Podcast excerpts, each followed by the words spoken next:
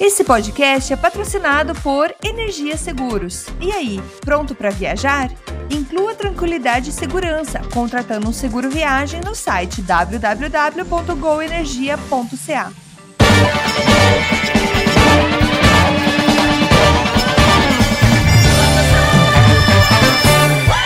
Saudações, humanos, e sejam bem-vindos de volta ao Canadá. Agora, o seu podcast sobre política, economia e o cotidiano do Canadá, que fala das coisas como você quer ouvir. Eu sou o Massaro Roche e, como sempre, eu tenho aqui o prazer de ter ao meu lado meu companheiro, seu Paulo Henrique Dantas. Seja bem-vindo, seu pé. Fala aí, Massaro, estamos aí mais uma vez, mais uma sexta-feira maluca, uma semana corrida, mas o importante é que a vida segue. E mais uma vez, aqui ontem nevou e aquela loucura, né, meu? Interessante, cara, nevou aqui, cara. É, é, os, mano, não tinha nada. O trânsito, cara, ficou uma loucura. Parece que os caras nunca viram neve nesse lugar aqui, mas enfim. Hoje já derreteu, mas o pior ainda está por vir. É, eu sei exatamente o que você está dizendo. Sabe que desde que eu voltei de, de viagem, mês passado, eu não voltei no meu, meu ciclo normal. Eu, na verdade, dotei o ciclo novo, né? Eu tô acordando às 5 da manhã e tô indo, pra, tô indo correr. Mas eu acordei essa semana, olhei para fora, assim, tudo branco. Eu falei, eita desgraça. Vai fazer o quê? Fazer o quê? Tá chegando, né? Ela tá vindo. vindo. Programa de número 77, gravando no dia 10 de novembro. Você, se você é novo aqui no programa, seja bem-vindo. É um prazer ter a sua companhia. E se você não conhece o programa, não se assuste com a duração. O esquema é você fazer e assistir o programa em doses homeopáticas. Ou se você for como alguns dos nossos ouvintes, você pode assistir uma porrada só. Mas se você quiser assistir em pedacinhos, a gente se preocupa em colocar toda a minutagem do programa tanto no seu leitor, seu ouvidor de podcast, quanto no site. Então você pode escolher diretamente qual bloco que lhe interessa e facilitar ou, ou organizar a sua vida. Então, sem mais comentários, sem mais enrolação, vamos pro programa que ele tá grandão.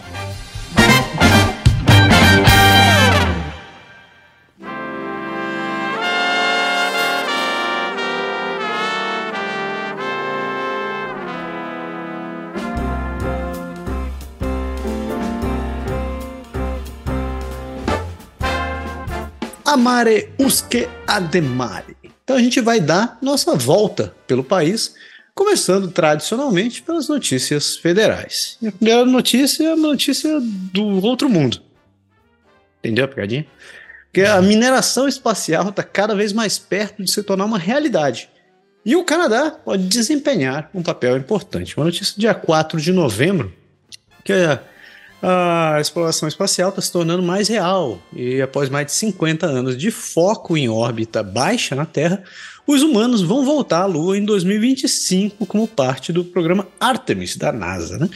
O Canadarm, Canadarm 3, né, que é aquele braço mecânico que foi desenvolvido pelo, pelo, pelo Canadá e que era acoplado na, na, no ônibus espacial, ele também vai fazer parte do programa, que tem por objetivo servir como um ponto de partida para a Lua, Marte e além. O Canadá, com sua história como um dos principais países mineradores do mundo, pode participar da mineração espacial. E a Agência Espacial Canadense está explorando as aplicações espaciais das tecnologias de mineração, o objetivo de utilização de recursos in situ no lugar. Né? A NASA também lançou uma missão para um asteroide chamado Psyche, que é o maior asteroide rico em metal conhecido, mas ainda não existe tecnologia para minerar.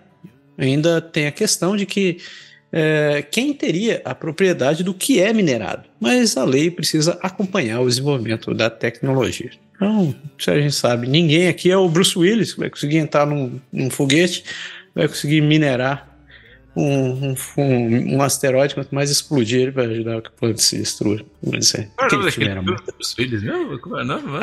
Armagedon, né? Putz, cara, eu lembrei disso agora. Você foi falando, eu tava vendo os caras tremendo, a mina chorando lá e a música, eu não vou cantar porque, né? Eu não quero. Ah, massa, velho. Filmaço, cara. Muito bom. Eu, você foi fazer, fiquei com o filme na cabeça. Falei, mano, filme do Bruce Willis, mano. Chamou uma pá de doido lá, cachaceiro, que sabe fazer uns minérios. Vamos lá pra. Leva, leva os caras pra Marte. Vamos lá usar pro espaço. Mas é simples assim. E Mas o cara... Ben Affleck era, era, uma, era namorado da filha do Bruce Willis. É dele, é dele, é, mano. É, esse clássico. Esse filme, se você tem mais de 40 anos e não assistiu esse filme de Sessão da Tarde, você não viveu. Você não viveu. Você tem um desvio de caráter. Não confie numa pessoa que nunca assistiu esse filme. Continuando aqui, ó, o Serviço de Inteligência do Canadá expressou total confiança nos funcionários, apesar do vazamento preocupante sobre a interferência estrangeira. O Serviço de Inteligência de Segurança do Canadá, o CSIS, disse aos funcionários que estava de acordo com a forma como a agência de espionagem tratou informações confidenciais após um preocupante vazamento, de material classificado, de acordo com um memorando divulgado recentemente. Em uma mensagem de 24 de fevereiro, pessoal do de, o, fevereiro ao pessoal, o diretor do, do, da agência, David Vignot, expressou sua fé contínua nos funcionários e sua adesão à lei após uma história de, de, um jornal citar documentos secretos do Serviço de Espionagem sobre Interferência Estrangeira. O governo federal nomeou um relator especial para investigar a interferência estrangeira, uma das várias medidas para combater a influência externa e reforçar a confiança no processo eleitoral. O Serviço de Inteligência e a ARMCMP disseram em março que estavam investigando eh, vazamentos para a mídia sobre interferência estrangeira. O Serviço de Inteligência continua a investigar essas preocupantes atividades em paralelo em coordenação com as investigações criminais da RCMP. Então a gente sabe que é, hoje em dia o, o, informação realmente é poder e tem muitos países aí que estão dispostos a fazer tudo o impossível para conseguir informações sobre outros países. Então e a gente sabe que a gente teve vários vazamentos, aí não é a, não é a categoria número um de proteção do Canadá, então espero que eles realmente estejam seguros, porque eu realmente eu não estou. Você não bota fé na, na sua segurança digital? Não acredita? Não. Tá. Também não. Seguindo em frente, hum. políticos condenam uma exibição de suástica em comício no parlamento. Políticos canadenses de todo o espectro condenaram a exibição de um símbolo nazista na colina do parlamento no último sábado, durante uma marcha e manifestação pró-Palestina na capital primeiro-ministro Justin Trudeau, o líder conservador Pierre Poilievre e outros reagiram a uma imagem postada pelo residente de Ottawa, Howard Freeman, que parece mostrar um homem segurando um cartaz com um símbolo nazista ao lado da bandeira de Israel, com o texto, com o texto sionismo igual a nazismo.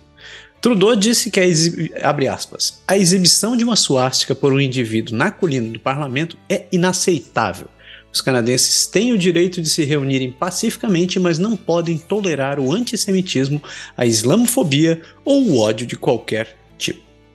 A notícia continua dizendo que outros políticos canadenses, incluindo a vice-líder conservadora Melissa Landsman e o ministro da Defesa Bill Blair, também condenaram a presença do símbolo. A polícia de Ottawa emitiu uma declaração no domingo dizendo que estava ciente da imagem circulando nas mídias sociais e que estava sob investigação. As manifestações de sábado foram as últimas em apoio aos palestinos, enquanto a guerra entre Israel e o Hamas continua. Lembrando que, se você tem uma memória muito curta, durante a ocupação do, do, do parlamento, durante o Freedom Convoy, aqueles caminhões que pararam aqui, tinha muita gente carregando bandeiras de todo o espectro. Tinham bandeiras de é, vai te catar Trudeau, é, bandeiras do confederados americanos e tinha uma bandeira nazista que rolava para lá e para cá de vez em quando também. Então não, não é de hoje que essas coisas acabam acontecendo. É, e essa baderna tá muito grande, a gente vai falar um pouco mais aqui no, no Quebec, provavelmente deu pau, o couro comeu, o dedo no olho, tapa na cara, a gente vai falar disso mais quando chegar no Quebec.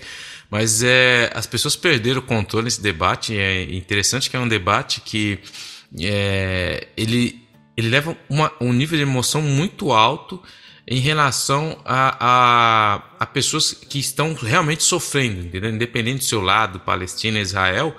O que essas pessoas estão fazendo aqui, você ir para lá, para tal, levar uma bandeira nazista, só quero dizer uma coisa bem simples: você não vai resolver em nada, você não está ajudando em nada. As pessoas que estão se batendo, se matando aqui, vocês não estão ajudando absolutamente em nada. Não é o, o seu ativismo de rede social que vai ajudar a crise dos caras que estão lá. Só queria deixar isso bem claro. Então, menos estupidez aí, mas vamos que vamos.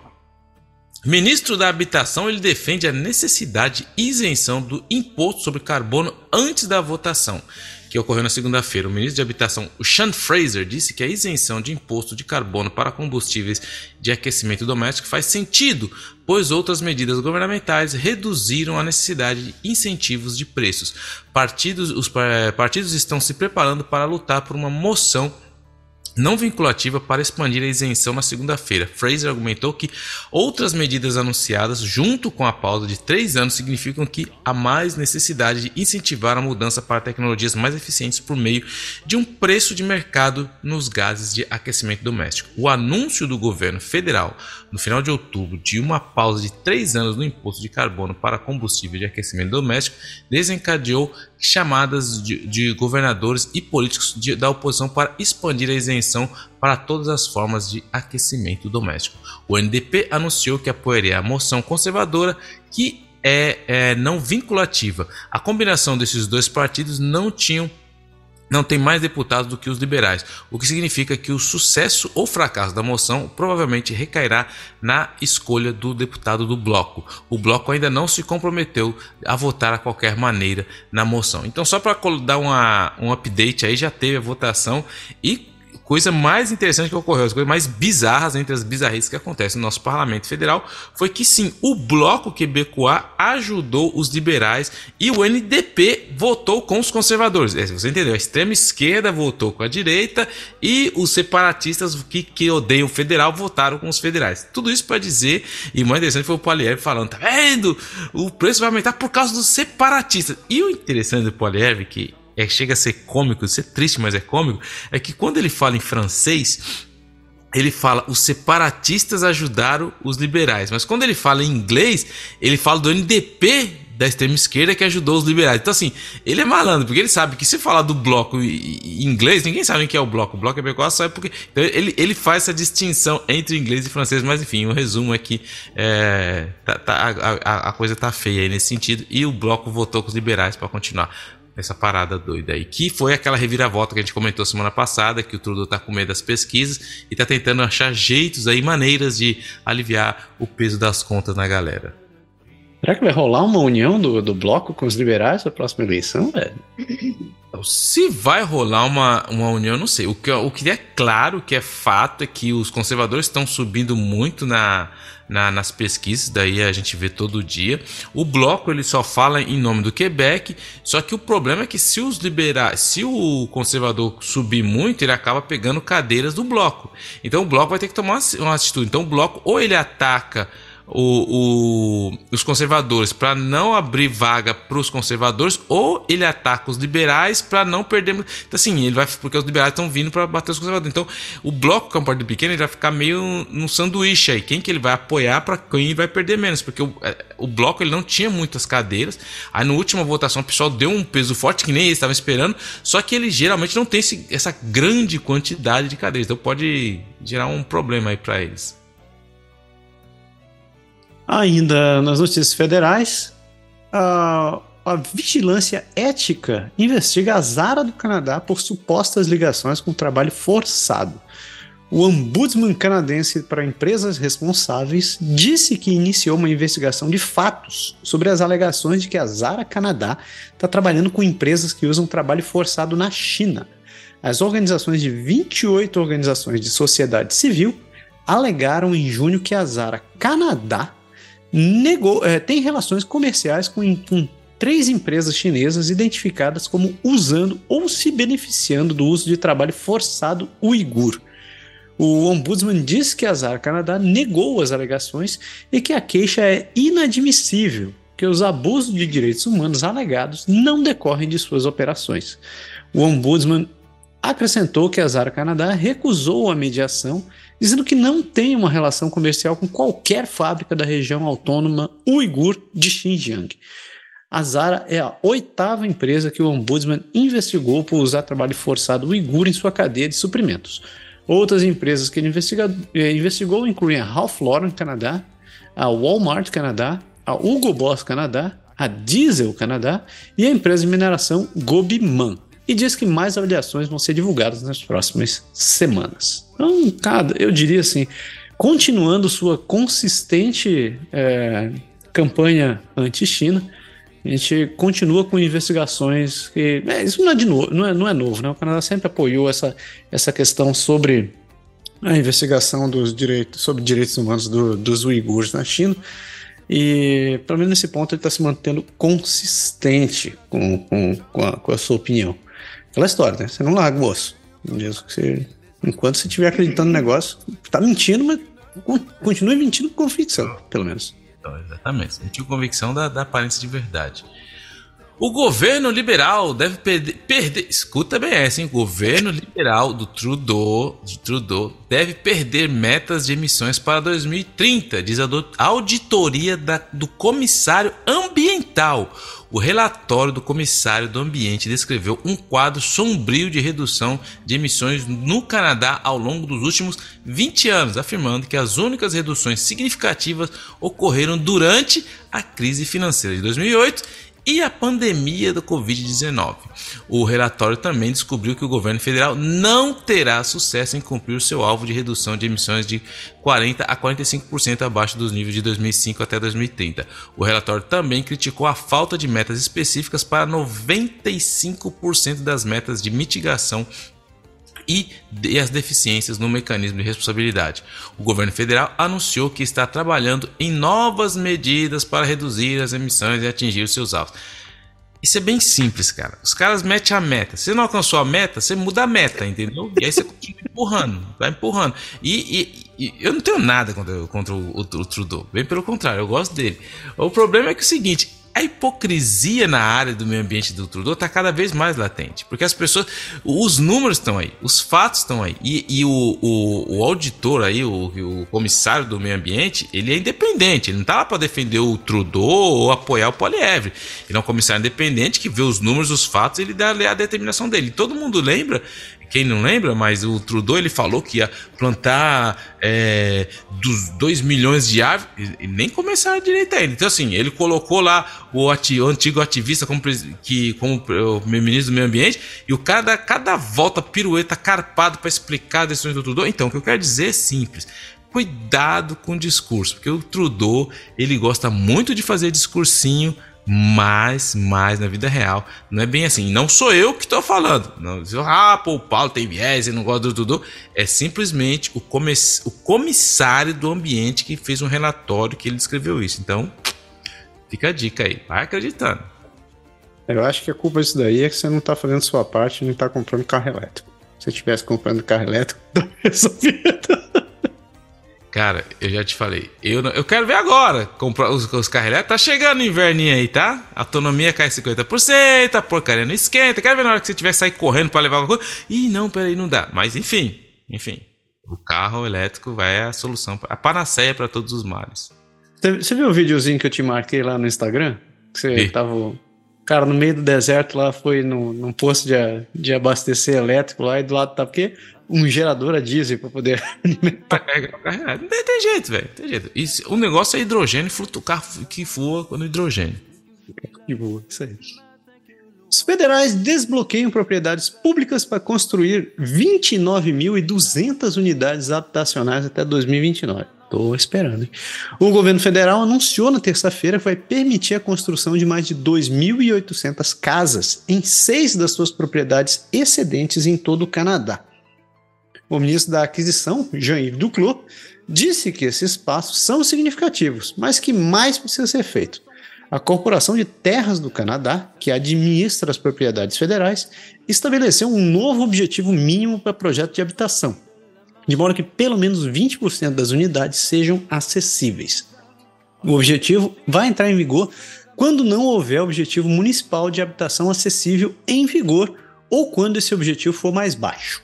O anúncio da terça-feira é mais um esforço do governo federal para enfrentar a crise nacional de habitação, aumentando a oferta de habitação. Embora isso ajude, o número de unidades a serem construídas é insignificante em comparação com o que é necessário para resolver a escassez.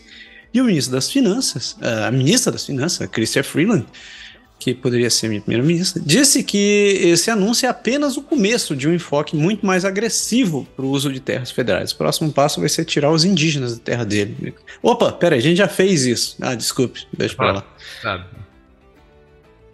Tem jeito, cara. É. É, é, de novo, de novo, é, na, o discurso é muito bonito, tudo é muito lindo, aquela galera junta, faz aqueles vão naqueles, naqueles, aqueles encontros que tem aqueles, aquelas comidas boas, aquelas fotos, mas quando chega na hora da prática, não tem jeito. E aí tudo oh, não, não sei o quê. Eu tô esperando pra ver, eu vi uma notícia aí que por sinal tá no, tá no bloco lá de Ontário lá que diz que vai rolar. Eu olhei assim, ok, estou, estou, estou esperando o que vai ser, mas. Homem de fé, mano. Você é um homem de fé. O Greenpeace, ele pede que gigante florestal canadense perca sua certificação ecológica. O Greenpeace Canadá apresentou uma queixa alegando que a Paper Excellence, a maior empresa de celulose de papel do Canadá, deve perder sua credencial de sustentabilidade devido a um vínculo profundo com uma gigante Indonésia que tem um registro de destruição de florestas. O grupo ambientalista afirma que a aqui entre, as, entre aspas, uma preponderância de evidências de que a Paper Excellence, Excellence e Asia Pulp and Paper são realmente parte da mesma empresa e são controladas pelo mesmo proprietário, o grupo Sinar, mas de Jakarta. A FSC, cuja certificação para produtos florestais é considerada a mais exigente, deverá alertar o Paper Excellence sobre a queixa de Greenpeace e tentar mediar uma solução informal. Todo mundo sabe que tem o greenwashing, né? Todo mundo sabe. E o que tem de empresa, cara, que fala que, que, que é eco isso, eco aquilo, e não tem nada de eco, é impressionante. Porque quando você vai ver. Você ter ideia, só pra você ter ideia, o alumínio, né? Todo mundo fala, ah, o alumínio é super importante, é esse caso alumínio. Aí saiu uma reportagem recentemente que o Canadá ele pega, então, ou seja, todas as latinhas de alumínio que você pega, você fala, não, tô mandando lá, os caras vão, né? Não, não tem. Eles mandam lá pro exterior, recicla lá no exterior e depois eles compram dos caras. Então, ou seja, nem isso. Então, assim, muito cuidado. Por isso que eu falo, os caras falam, ah, Paulo, que você não sei. Muito cuidado com as historinhas aqui de, de meio ambiente. Tem muito mais nuances do que você imagina. Tem muito mais é, como diria assim, burocracias e questões de greenwashing que a gente pensa. Tem muita gente aí que falando que é, que é verdinho, mas na verdade não é nada verdinho. Mas enfim, fica mais uma aí. Isso aí. Eu acho que tem, tem medidas para você ser ecologicamente coerente, mas você tem que pensar um pouco, né? Que esse negócio assim, ah, comprar carro elétrico vai resolver tudo, não vai dar certo. é, e sem contar que sai caro. Bem isso. Funcionários do Banco do Canadá se dividem sobre a necessidade de mais aumentos de taxas. Hum. O Conselho de Administração do Banco do Canadá está dividido sobre se são necessários novos aumentos das taxas para fazer com que a inflação volte ao seu objetivo. As medidas básicas da inflação permaneceram na faixa do 3,5% a 4% no último ano, devido ao aumento dos preços de, de residência, ao custos mais elevados dos juros hipotecários e um desequilíbrio entre a oferta e a procura de habitação. E aí, vai ter aumento? Eu acho que, eu acho que a pergunta nem é essa. Quando vai vir o aumento? Essa é a questão. Quando vai vir o aumento? O aumento vai vir, mano. Então, esquenta a cabeça. Se esperar que vai chegar a níveis que a gente estava, isso aí é, é um pouco de utopia. A curto prazo, a curto e longo e médio prazo, eu acho que é muito complicado. Fica suge minha sugestão. E se você tiver dívida hipotecária e você ainda tiver muitos anos pela frente, até dar um balão, se vire, porque é. acho que é. O problema é maior do que a gente imagina. A maioria dos canadenses apoia uma pausa nas hostilidades na guerra Israel-Hamas, sugerem as pesquisas chamadas por um cessar-fogo na guerra entre Israel e Hamas estão crescendo, crescendo com as últimas pesquisas mostrando que a maioria dos canadenses apoia um cessar-fogo completo ou temporário em Gaza. O partido do Bloco Quebecois e o NDP estão ambos pedindo um cessar-fogo imediato. O primeiro-ministro Benjamin Netanyahu disse que não haverá um cessar-fogo em Gaza antes que os reféns sejam libertados. O Canadá, Estados Unidos, Reino Unido e União Europeia estão unidos na chamada por pausas humanitárias. A Assembleia Geral das Nações Unidas adotou uma resolução não vinculativa exigindo um cessar-fogo humanitário imediato, duradouro e sustentável entre Israel e Hamas. E existe uma distinção entre uma pausa humanitária e um cessar-fogo. O que, acontece? O, o secretário do, lá das Nações Unidas já falou que Hamas virou um cemitério de crianças. Existe realmente uma, uma distinção enorme, porque uma pausa humanitária é aquela coisa que vai ser por um pouco tempo, entendeu? Aquela coisa que eles vão só deixar as pessoas passar por corredores ali, as pessoas que querem sair da de gás, as pessoas que precisam ser atendidas. Então, isso, isso, é alcançado com uma pausa humanitária. Só que isso é de curto prazo. Já um cessar-fogo é quando você está em vista de uma cura, então é muito mais longo prazo. Então, para tudo, para, vamos conversar por mais longo prazo. Só que o grande problema de tudo isso é que a visão do Ocidente, aqui nós que estamos aqui no conforto das nossas casas, é achar, é tudo bem, a gente se, fica indignado, a gente vê que é triste, mas não é a mesma coisa no peso emocional que estão vivendo Israel, o pessoal de Israel. Por quê? Primeiro porque o Benjamin Netanyahu está com a corda no pescoço. Ele, a popularidade dele é super baixa. Ele não consegue formar um governo, um governo estável só que a população colocou na mão dele a missão de acabar com o Hamas. Então, ele tem o apoio da população para isso. Não quer dizer que todo mundo em Israel apoia o cara. Só que o pessoal, só que é aí que está o problema. Os países como Estados Unidos, Canadá, Reino Unido, que sempre apoiaram Israel, não pode chegar lá e falar: "Ah, é, oh, faz um cessar-fogo. Então, por isso assim, o, o, Trudeau nem faz a palavra cessar-fogo. É uma pausa, dá uma ajuda. Esse, mas ninguém fala no cessar-fogo, porque o cessar-fogo todo mundo sabe que não vai acontecer. O próprio Benjamin Netanyahu já falou: não vai ter cessar-fogo. Não vai ter enquanto a gente não liberar os, os, os reféns. Então, é legal, tem que se falar assim, mas é, é meio utópico, porque Israel, meu, ele vai pro pau e os caras eles querem sangue, velho. Os caras querem ter lá vingança. Vocês não querem liberar os reféns? Tá bom, então toma ali e lá vem paulado. E vai continuar, velho. É, o Netanyahu ele faz. Ele tá, em, ele tá representando uma, uma, uma direita uma, uma direita secular é, de, de Israel que estava querendo essa posição já faz algum tempo, né? A questão do, por exemplo, eles estavam, até pouco tempo, eles estavam votando, votando sobre a questão da, da, de limitar a autonomia do legislativo para poder dar é, poderes para o governo tomar, tomar é, ações.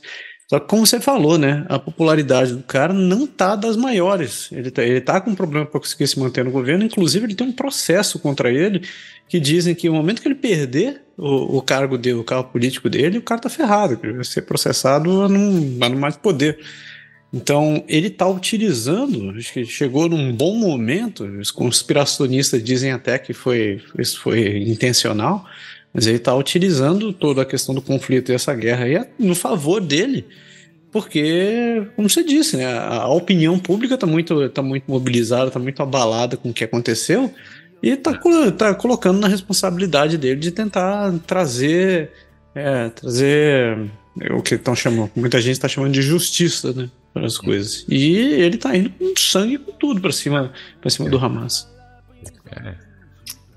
E lembrando, se você quiser entender muito melhor o que está acontecendo, a gente sempre recomenda o xadrez verbal. Então escute lá o podcast do Felipe, do, do Matias e da Silvia, que tem muita coisa lá, eles, eles abordam com muito mais profundidade essas questões de, de política internacional. Ainda aqui no nosso bloco de gelo, os liberais apresentaram um projeto de lei para proibir trabalhadores substitutos, atendendo uma demanda importante do NDP. O governo federal está apresentando hoje uma legislação, é, hoje no dia 9, uma legislação longamente esperada para proibir a contratação de trabalhadores substitutos. O projeto de lei C58 proíbe que as empresas contratem novos trabalhadores para realizar, realizar o trabalho dos empregados sindicalizados que estão em greve ou bloqueados de seus empregos. A lei também limita as negociações entre empregadores e sindicatos a 15 dias após um aviso de negociação. Exceções serão feitas para situações onde deixar um lugar de trabalho sem pessoal poderia representar uma ameaça de saúde ou segurança, propriedade ou meio ambiente. As empresas que violarem a lei poderão ser processadas e, e se condenadas, podem ser multadas em até 100 mil dólares por dia. Você sabe o que rolou disso daí? Como terminou a votação disso aí? Não, não vi não. Não vi não. Eu preciso, eu, eu vou atrás disso daí. Enquanto, enquanto você continua as notícias, eu vou atrás que eu tô curioso. Você tá, Marcelo gosta de ver o, o, o bicho pegar. É o sangue. Continuando aqui, ó, Canadian Tire, a nossa famosa Canadian Tire, demitiu 3% do pessoal corporativo e cortou outros 3% dos empregados. É, a Canadian Tire Corporation anunciou cortes de emprego de 3% em sua força de trabalho corporativa como resposta a uma demanda do consumidor que está diminuindo. O corte de, de empregos representa a perda de aproximadamente 200 pessoas. A empresa disse que isso custará até 25 milhões de dólares a curto prazo, mas resultará em uma economia de 50 50 milhões ao longo prazo. Resulta os resultados trimestriais mostraram que as vendas caíram quase em todas as marcas da empresa, mas a dividendos anuais aumentou de 14, pela 14 vez consecutiva para 7 dólares por ação.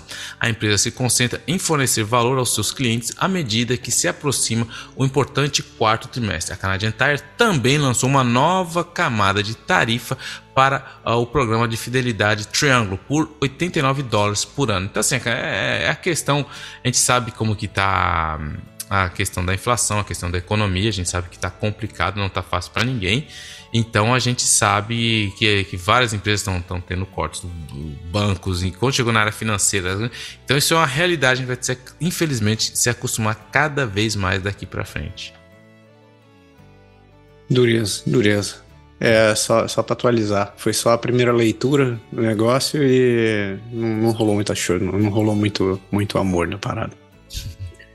Não, foi só a primeira leitura, né, pessoas falando sobre a lei lá do, dos trabalhadores. Ah.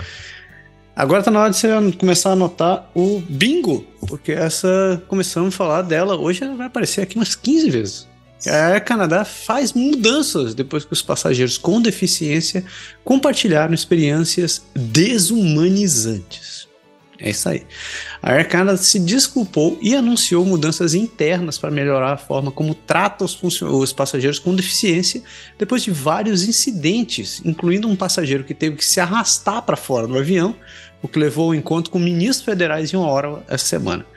A companhia aérea disse que vai acelerar um plano de atualizar o processo de embarque e vai mudar a forma com que é, como armazena equipamentos de mobilidade, como cadeiras de roda, para garantir que os clientes com deficiência possam entrar e sair do avião com segurança, além de atualizar seus procedimentos de treinamento para milhares de funcionários. O encontro foi realizado em meio a histórias de quatro pessoas com deficiência que falaram publicamente esse ano sobre suas experiências desumanizantes ao voar com a Air Canada. Os ministros federais disseram que exigiram que a Air Canada apresentasse um plano para endereçar o tratamento aos clientes, uh, aos clientes com deficiência, e que a companhia concordou. Eles também se, vão se reunir novamente com a Air Canada em dezembro. E as mudanças incluem o treinamento anual para melhor servir pessoas com deficiência, incluindo o treinamento sobre como levantar adequadamente uma pessoa que precisa de ajuda. A Air Canada também criou uma nova posição sênior para garantir que o plano seja implementado corretamente. Porque terminou, terminou, estava indo bem, conseguiram terminar bem. Porque é sempre assim, né? Você quer trabalho bem feito, você cria, você cria um novo cargo para colocar o cara fazer. Não. Vai falar o que, cara, cara? Tipo, isso é coisa que precisa estar tá vendo em 2023. Não, é sério que em 2023 chegar e falar: não, não, nós vamos criar uma posição para garantir um plano. Não, nós estamos em 2023. Tudo bem, se fosse lá, vai na década de 70, até falar, né, pô, não, não tinha. Mas hoje, cara, não, não existe, ninguém vai criar uma estrutura prédio tudo sem pensar no acesso irrestrito a todo mundo. Você não pode pensar, ah, aí os caras, ah, não, não, peraí, como, vamos pensar. Ah, pera, não, parei, parei. Para que eu quero descer. Se, se, não, mas cuidado, se for descer e for Air Canada, você pode é, ter não, problemas. Não vou nem subir, né? Porque eles não saem nunca, tá sempre atrasado, mas enfim. O governo Trudeau revela planos para cortar 500 milhões de dólares em gato. É o tipo de frase que Trudeau e cortes de gás não cabe na mesma frase, mas enfim. O governo do primeiro-ministro Justin Trudeau revelou detalhes do seu plano de cortar 500 milhões em gastos governamentais na última quinta-feira e nem todos os departamentos terão mesmo, os mesmos impactos. Enquanto alguns órgãos como a Agência Espacial Canadense e o Investing in Canada Hub verão mais de 1% dos seus gastos congelados e devolvidos às receitas do governo, 61 departamentos e agências não aparecem na lista de órgãos que estão oferecendo os cortes. O governo disse que a iniciativa de corte e custos excluiu é, agentes do parlamento e pequenas organizações como orçamentos interiores a 25 milhões de dólares por ano. O governo está congelando, congelando aproximadamente 0,2% dos orçamentos de alguns museus nacionais, como o Museu Canadense da Natureza e o Museu Canadense dos Direitos Humanos. Mas o Museu Nacional de Ciência e Tecnologia, que gasta 39,5 milhões de dólares por ano, não aparece na lista de instituições afetadas. O Ministério das Finanças está tomando o menor golpe com apenas 827 mil dólares e de seu orçamento de 118 bilhões, cerca de 0,0007% do seu orçamento. O Ministério de Defesa Nacional está perdendo o maior dinheiro. Tá? O Ministério de Defesa Nacional Ixi. está perdendo o maior quantidade de dinheiro, ou seja, 211,1 milhões do total de 500 milhões de cortes. Isso equivale a 0,76% do seu orçamento, que é de 27 bilhões de dólares. Então, ou seja, museu, as paradinhas tudoísta, liberalzinha, nice, não mexe não. Agora, no Ministério da Defesa, que a gente já tá com. Tá, tá, tá, já tá top, né? A gente já é top, já, já tem submarino de alta linha, a gente já tem uma linha para defender o, o, o, o Ártico de super de ponta, a gente ninguém ataca nossas informações porque a gente tá. Mas enfim, isso a gente vai ter corte. Mas enfim, como diria a minha esposa, prioridades, prioridades e prioridades. Mas é só 0,76% do orçamento. Pera, é, que é isso? 0,001% de nada não é nada, mas agora 0,001% de muita coisa é muita coisa, mano. É, é, o que eu digo, velho. Pô, 208, 211 milhões de dólares. É. pode, pode não ser dinheiro para ele, mas para mim, nossa. Ai, ai. Enfim, e assim a gente fecha as notícias federais e a gente continua com o programa dando uma volta pelo país.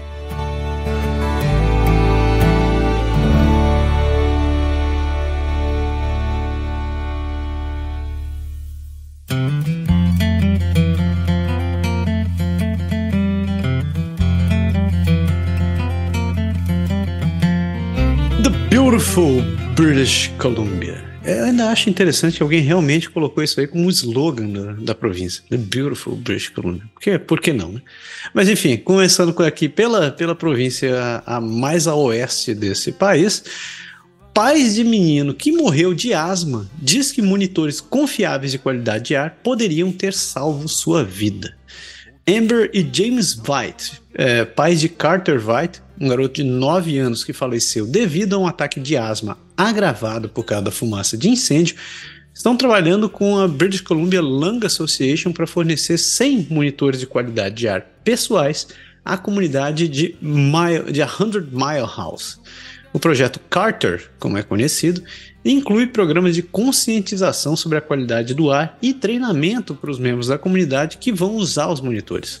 O objetivo é instalar os monitores antes da próxima temporada de incêndios em março.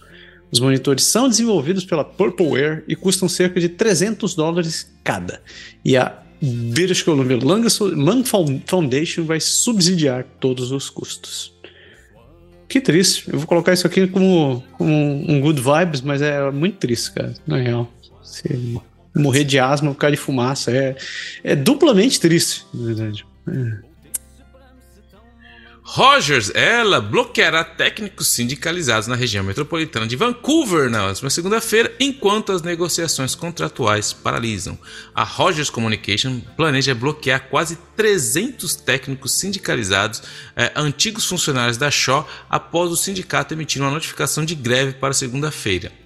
O sindicato representa os trabalhadores da Rogers que fornecem serviços de internet, telefone e televisão para residências e empresas na região metropolitana de Vancouver, sob o capítulo é, da, do, da unidade 60 do sindicato. O sindicato afirma que a empresa planeja aumentar o papel de trabalhadores contratados de fora e enfraquecer os empregos dos membros do sindicato. No entanto, a empresa rejeitou essas alegações e disse que a última oferta promete crescimento de emprego para os empregados sindicalizados.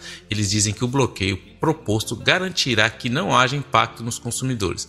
Jason Little, representante é, de, de, pessoal do sindicato, disse que os, os ex-funcionários da Shaw estavam otimistas, cautelosos com a relação aos seus empregos após a aprovação de uma grande fusão.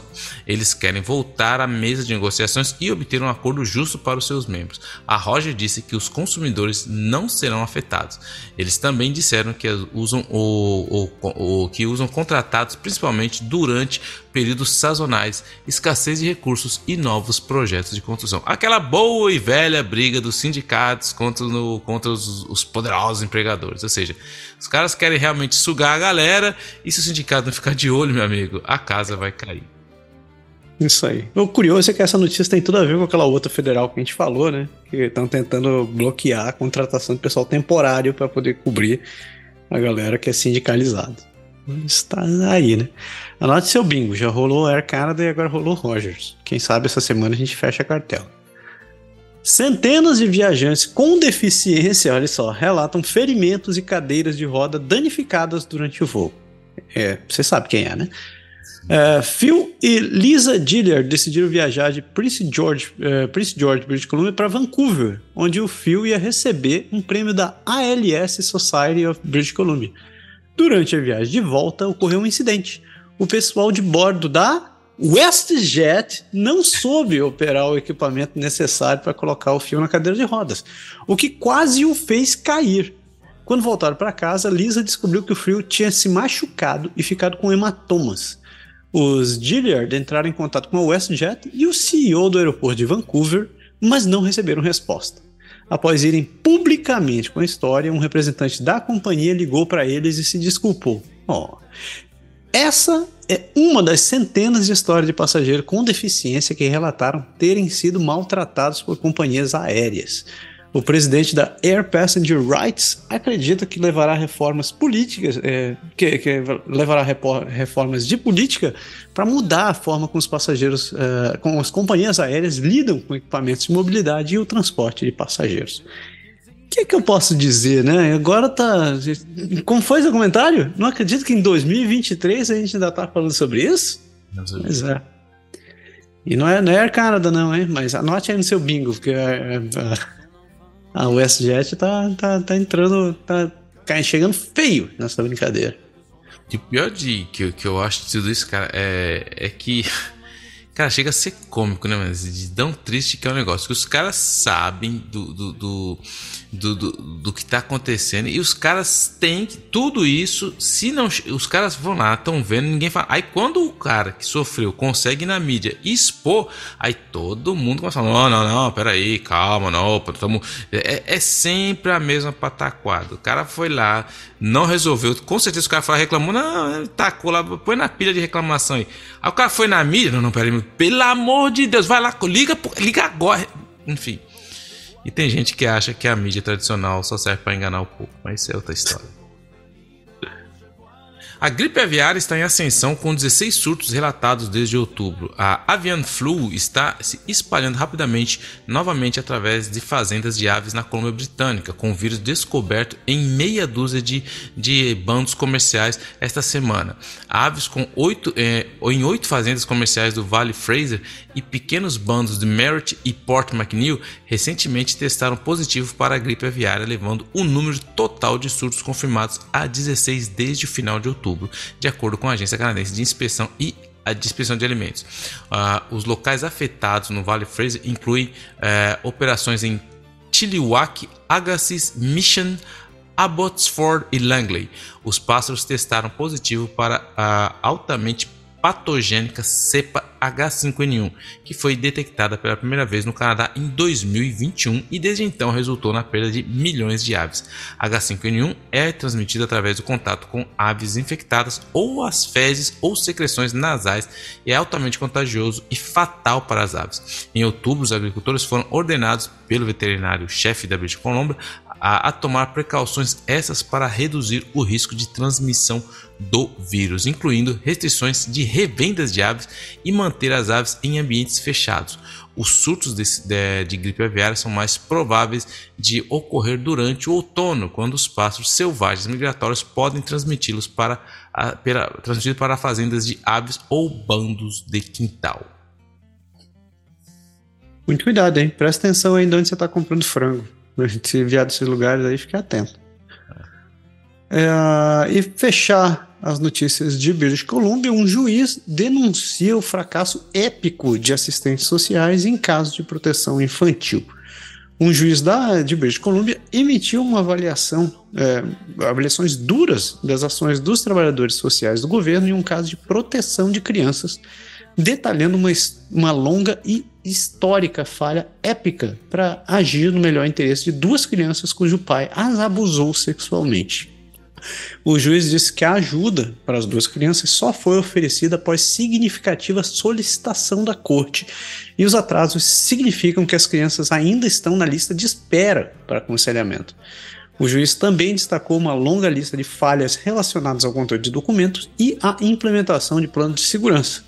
O ministro disse que, assim que o ministério ficou ciente das preocupações com a prática, ações imediatas foram tomadas. Ele concluiu a decisão com uma chamada à ação do Ministério, impondo uma ordem exigindo revisões regulares do caso. Porra, se isso não vale um bravo champignon essa semana. E de novo, nós estamos em 2023, tá? E saindo de British Columbia, a gente atravessa sobre o morro, sobre o paredão e chegamos ali em Alberta, o condado da Rosa Selvagem. É e aí, seu Pedro? A próxima província, eu gosto dela. Ela é lá, ela está lá. Quem está sempre lá? Ela, Daniela Smith, que ela sinaliza apoio aos direitos dos pais enquanto membros do partido que aprovam resoluções polêmicas. No último sábado, a premier da Alberta, Daniela Smith, minha próxima futura primeira ministra do Canadá, expressou sua oposição às regras federais de zero emissões e criticou seus colegas em Ottawa, mas recebeu a maior aprovação do dia após indicar seu apoio aos direitos parentais. O encontro anual de em Calgary, que a United Conservative Party considerou o maior da história de Alberta, atraiu um grande contingente de membros ligados ao grupo Take Back Alberta. Smith não fez compromissos políticos, mas deu aos membros a entender que compartilhava de suas preocupações. Os membros também votaram entre outras resoluções políticas, incluindo uma que opõe-se à regra de energia zero no Canadá até 2035. Rob Smith foi eleito presidente do partido e dois membros ligados ao Take Back Alberta foram eleitos para o conselho. O único que eu quero dizer, cara, é que esses caras, velho, que são contra o Canadá chegar na zero, não precisa nem se preocupar, velho porque o Trudeau ele não vai chegar mesmo. Não precisa, não precisa ficar falando a gente é contra. O próprio Trudeau, ele não chega nessas as metas que ele mesmo cria. Então, isso é só ah, que nós somos contra a energia. Não vai chegar. O Trudeau não chega, ele põe a meta, mas ele não chega. Esse é o dom dele, não chegar nas metas. A única meta que ele chegou, que a gente não pode esquecer, foi que ele liberou a maconha no Canadá. Você não vai deixar isso passar, né? Nunca. A Eni Alberta o governo da província planeja reduzir a regulamentação do título de engenheiro de software. Aí agora sim. Aí, ó. Aí você aí. Ah. O governo de Alberta planeja permitir que as empresas de tecnologia e trabalhadores usem o título de engenheiro de software. Aí não! Sem precisar é, de licença da APEGA, o regulador provincial para engenheiros profissionais. O projeto de lei 7 foi apresentado na legislatura de, na última segunda-feira e estabeleceu uma exceção na Lei de Profissões de Engenharia e Geociências da província. As regras atuais dizem que alguém que não seja um engenheiro profissional ou portador de licença não pode usar o termo engenheiro em, sua, em combinação com qualquer outro nome ou título. As empresas de tecnologia têm defendido a mudança, dizendo que isso está prejudicando o crescimento da indústria de Alberta. Se o projeto de lei for aprovado, as empresas poderão anunciar vagas de engenheiro de software e os funcionários poderão usar publicamente o título. O governo também está trabalhando em um quadro de inteligência artificial. Cara, eu vou falar um negócio, duas coisas, duas coisas que me deixam indignado com essa coisa. A primeira é que o órgão de engenharia fique cobrando de engenheiro de software que precise pagar, precisa ter, ter, ter CREA, não sei como é, vou chamar de CREA. Você precisa ter CREA para poder ser, ser chamado de engenheiro. Mas ao mesmo tempo, aí eu fico indignado com os caras que são engenheiros de software. Para começar, é um título. Isso não quer dizer porcaria nenhuma. Eu acho que a maioria dos caras que se chamam engenheiro de software que eu conheço não sequer, se, é, sequer cursaram disciplina de engenharia na faculdade. Então já começa daí. O cara não deveria, de fato, não deveria se chamar de engenheiro. E a terceira coisa é que maldição é um termo qualquer. Eu já disse que deveria acabar esse negócio. Eu, eu sou, eu sou favorável que em tecnologia você deveria usar termos de RPG. Então, por exemplo, o que, é que você é? Ah, eu sou um developer, um developer bardo. Eu sei o que você, eu sou um, um, um projetista MAG level 7. Sei, não, o que é você? Não, eu sou um, eu sou um, como é que chama? Um, um ladino desenvolvedor também. Eu acho que não quer dizer porcaria nenhuma. Esse negócio, a gente, indústria de software, a gente fica se, se comparando com engenharia, mas a gente não tá nem em pé da indústria de engenharia. A gente é um bando de, um bando de colador de código. Mas enfim, deixa pra lá. Eu, eu vou votar com o relator e não vou, eu não tenho direito de fala nisso aí. Mas vou continuar em Alberta. Alberta desmantelará o atual modelo de atendimento ao paciente e criará um novo sistema de saúde. O governo de Alberta está desmantelando sua organização provincial de prestação de serviços de saúde e com quatro entidades e uma reforma abrangente que mudará a estrutura e a tomada de decisão de todo o sistema de saúde. Ela, a primeira-ministra Daniela Smith, anunciou que a divisão do Alberta Health Service inova agências como foco mais estreito, supervisionadas por um conselho de, um conselho de políticos e burocratas do governo de alto nível melhorará o acesso aos cuidados no sistema sob pressão. Críticos disseram que o governo do Partido Conservador Unido está preparando o terreno para uma maior privatização da prestação de serviços de saúde pública. A meta da reforma é reduzir ao, eh, os tempos de espera para os prontos-socorros e cirurgias, melhorar o acesso a tratamentos inovadores e recrutar mais profissionais. As novas organizações fornecerão serviços de saúde e, cuidar, e cuidados primários, cuidados agudos, cuidados contínuos e a saúde mental e, e, e dependência. A mudança levantou a preocupação de que o plano levará privatização dos serviços. E eu acho é pouco. Tem que o, o negócio é o cidadão. Se o cidadão for bem servido, tiver acesso, meu, e não pagar nada por isso, e segue o jogo, tá tudo certo. Violência. Campos de lítio de Alberta atraem investimentos da sul-coreana POSCO Holding. A companhia sul-coreana POSCO Holding está considerando investir na, investir na exploração, desenvolvimento e comercialização de lítio em Alberta. A empresa assinou um memorando de entendimento com a corporação real Invest Alberta o acordo prevê que a POSCO explore as possibilidades de investimento em lítio na província, enquanto o governo provincial apoia os objetivos da empresa coreana, ajudando-a a navegar na aquisição de direitos de mineração, bem como nas exigências regulatórias e fiscais. Essa é a primeira indicação pública de que grandes investidores estrangeiros estão olhando para os recursos de lítio de Alberta. O lítio é um metal leve em alta demanda global. Por quê? Por quê? Por quê? Porque ele é componente-chave das baterias de veículos elétricos. Atualmente, os principais produtores de lítio são a Austrália, o Chile e a China. No entanto, há muito tempo se sabe que a Alberta é uma grande produtora de petróleo e gás e também abriga um dos maiores depósitos de lítio subterrâneo do mundo. A POSCO traz a força global para que para o que ainda é uma indústria muito nova e emergente na província. E essa é a primeira de muitos anúncios que se esperam de outros investidores estrangeiros, especialmente vindos da Ásia. Então, o interessante dessa história é o seguinte, né? Tá aí o paizão, todo mundo investindo em, em, em, em bateria, fazendo as paradas. O país está sentado no quê? Literalmente numa montanha de lítio. O que, que a gente faz? A gente vende para quem é de fora, né? Ninguém investir dentro aqui? Ou pra quê? Não, o negócio aqui é investir na maconha. Mas enfim. Vamos lá. Prioridade. Nem é porque, nem é porque os estoques estão caindo, essa porcaria não vai nem investir, isso daí vale a pena. Não vale a pena. Calgary revela planos para converter três edifícios de escritórios no centro da cidade em residências e quartos de hotel. A cidade de Calgary revelou seus planos ambiciosos de transformar três torres no centro em residência e unidades de hotel. O Dominion Center, o Pallister, One e PBA Group of Companies serão revitalizados para criar um total de 753 novos lares e 226 suítes de hotel.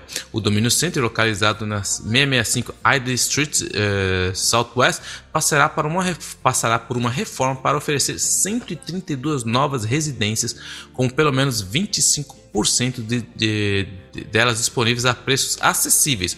O Pastor One é, verá espaços de escritórios convertidos em 39, 395 unidades residenciais, tornando-se o maior projeto de conversão de escritórios em Calgary. Em Calgary. Além disso, o PBA Group of Companies transformará seu edifício na 833 Ford Avenue em um hotel com 226 suítes. Com investimento da cidade de aproximadamente 50 milhões de dólares, esses projetos somam-se a 17 iniciativas de conversão no centro da cidade, prometendo criar 2.300 novas residências. O anúncio incluiu também o vencedor do concurso de design Riverwalk West, destacando o esforço para melhorar as conexões entre East Village e o oeste do centro. O plano final e o cronograma de construção ainda estão pendentes. Interessante, interessante. Isso aí, tem que usar mesmo. Ninguém tá usando, tem que usar esse negócio. E saindo, saindo de Alberta, a gente pula nossa querida, nossa querida terra dos céus vivos, nosso querido Saskatchewan. Um abraço para todo mundo de Saskatchewan. E chegamos na nossa amigável Manitoba. E nessa notícia, uma mulher de Winnipeg sofreu uma lesão cerebral após beber chá do Tim Hortons com leite errado. Nessa, uma mulher está processando Tim Hortons alegando que uma reação alérgica grave resultante de leite de vaca no seu chá a deixou quase morta e permanentemente incapacitada. A jovem que pediu chá com leite de amêndoa pelo aplicativo da franquia sofreu uma parada cardíaca após a, ingestão acidental do leite de vaca.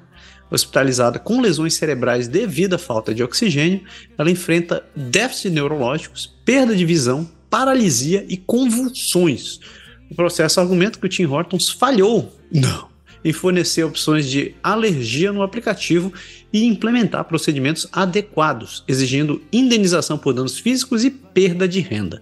A extensão da recuperação permanece incerta enquanto a mulher enfrenta uma vida alterada e de dependência. Ah! Hilda! Nossa! O Tim Horton, Tim Horton, vai, vai tá, é o, é o quarto, né? Deixa eu ver. É, TV Air Canada, uh, o Rogers, é. WestJet. Mais um a gente fecha o bingo essa semana, velho. Nossa, tá maravilhoso.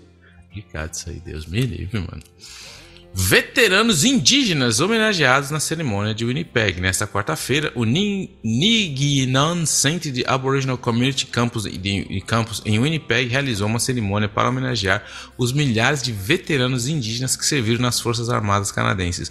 Ruby Brass, cujo pai era um veterano indígena, disse que o reconhecimento do seu serviço é uma longa espera.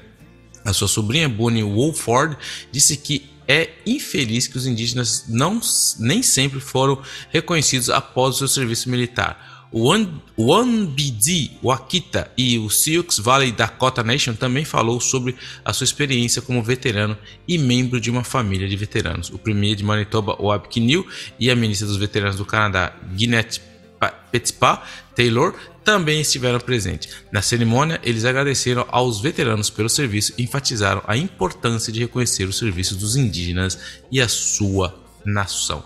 Então a gente sabe né, que durante a guerra teve muitos indígenas e, que ajudaram aqui do Canadá e a gente sabe que tu já contou várias vezes as, as dificuldades que eles tiveram para ser reconhecidos durante a história. Então aí mais um, uma vez aí reconhecendo e fazendo o básico né, do que deveria ter sido feito há muito tempo.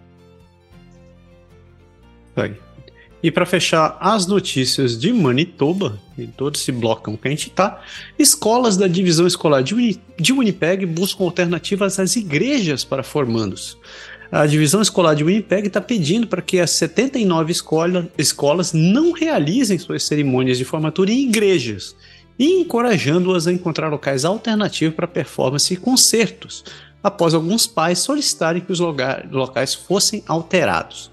Essa medida visa ser mais inclusiva e, e garantir que todos os participantes que se, se, é, se sintam confortáveis e possam participar.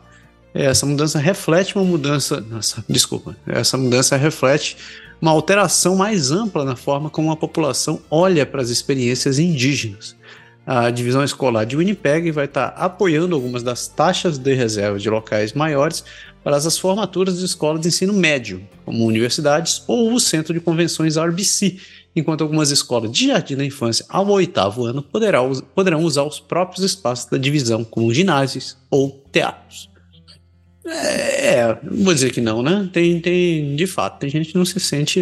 Imagine você, né? Se a sua família inteira foi explorada por, por escola residencial no Canadá e você é obrigado a fazer a sua formatura indo para a igreja.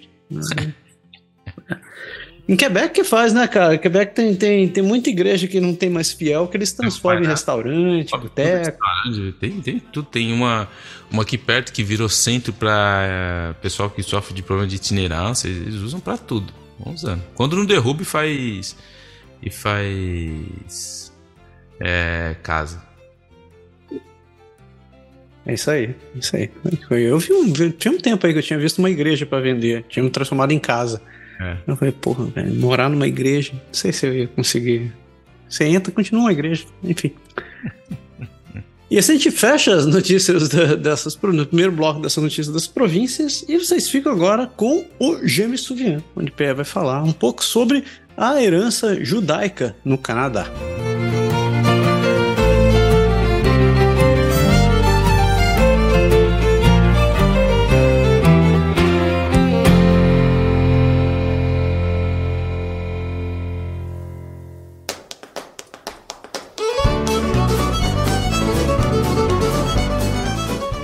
Gemesuvian. Então hoje a gente, a gente sabe, como a gente já comentou aqui, eh, a gente está passando uma semana muito difícil nessa questão de polarização, da, desse ódio extremo um contra nós contra eles, e agora a bola da vez são os judeus contra o, a guerra Israel, o Israel e o Hamas. Então as pessoas que são pró-Palestina estão atacando os judeus. A gente viu que aqui no Canadá também não é diferente, que as pessoas que são judeus estão atacando.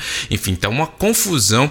E eu escolhi, eu vou falar depois do, do, do povo palestino, mas hoje eu queria falar um pouco dos judeus canadenses, porque ao contrário da maioria dos imigrantes no Canadá, os judeus eles não vieram de um lugar onde constituiu um grupo cultural majoritário. Os judeus eles foram dispersos internacionalmente na época do antigo Império Romano e após revoltas mal sucedidas contra eles, eles perderam a soberania em sua antiga pátria. Então, posteriormente, os judeus viveram por vezes durante muitos séculos como minorias no Oriente Médio, no norte da África e também na Europa. E como foi o começo disso tudo? Bem, os judeus da Europa Ocidental eles participaram da abertura das Américas à colonização europeia, mas foram legalmente impedidos de residir na Nova França da época, onde a imigração era restrita aos católicos. Os judeus estabeleceram-se nas colônias britânicas ao sul e após a incorporação da Nova França ao Império Britânico, começaram também a se estabelecer no Baixo Canadá, também conhecido como Quebec. Em 1768, o número de judeus em Montreal cresceu ao ponto de decidirem estabelecer a primeira sinagoga do Canadá, a Shearit Israel.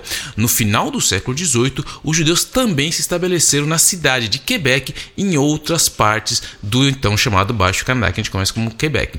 E como foi essa, essa migração em massa? No final do século XIX, 80% dos 10 milhões de judeus do mundo viviam no Império Russo, Austro-Húngaro e Alemão. A possibilidade de melhores condições em outros lugares, o preconceito e a discriminação legal e a violência incentivaram a imigração. Os pogroms, que eram os ataques violentos de multidões a bairros judeus envolvendo violações, ferimentos e assassinatos, saques e destruição, começaram no Império, no Império Russo em 1881. Os judeus fugiram da Europa Oriental para muitos lugares, incluindo o Canadá.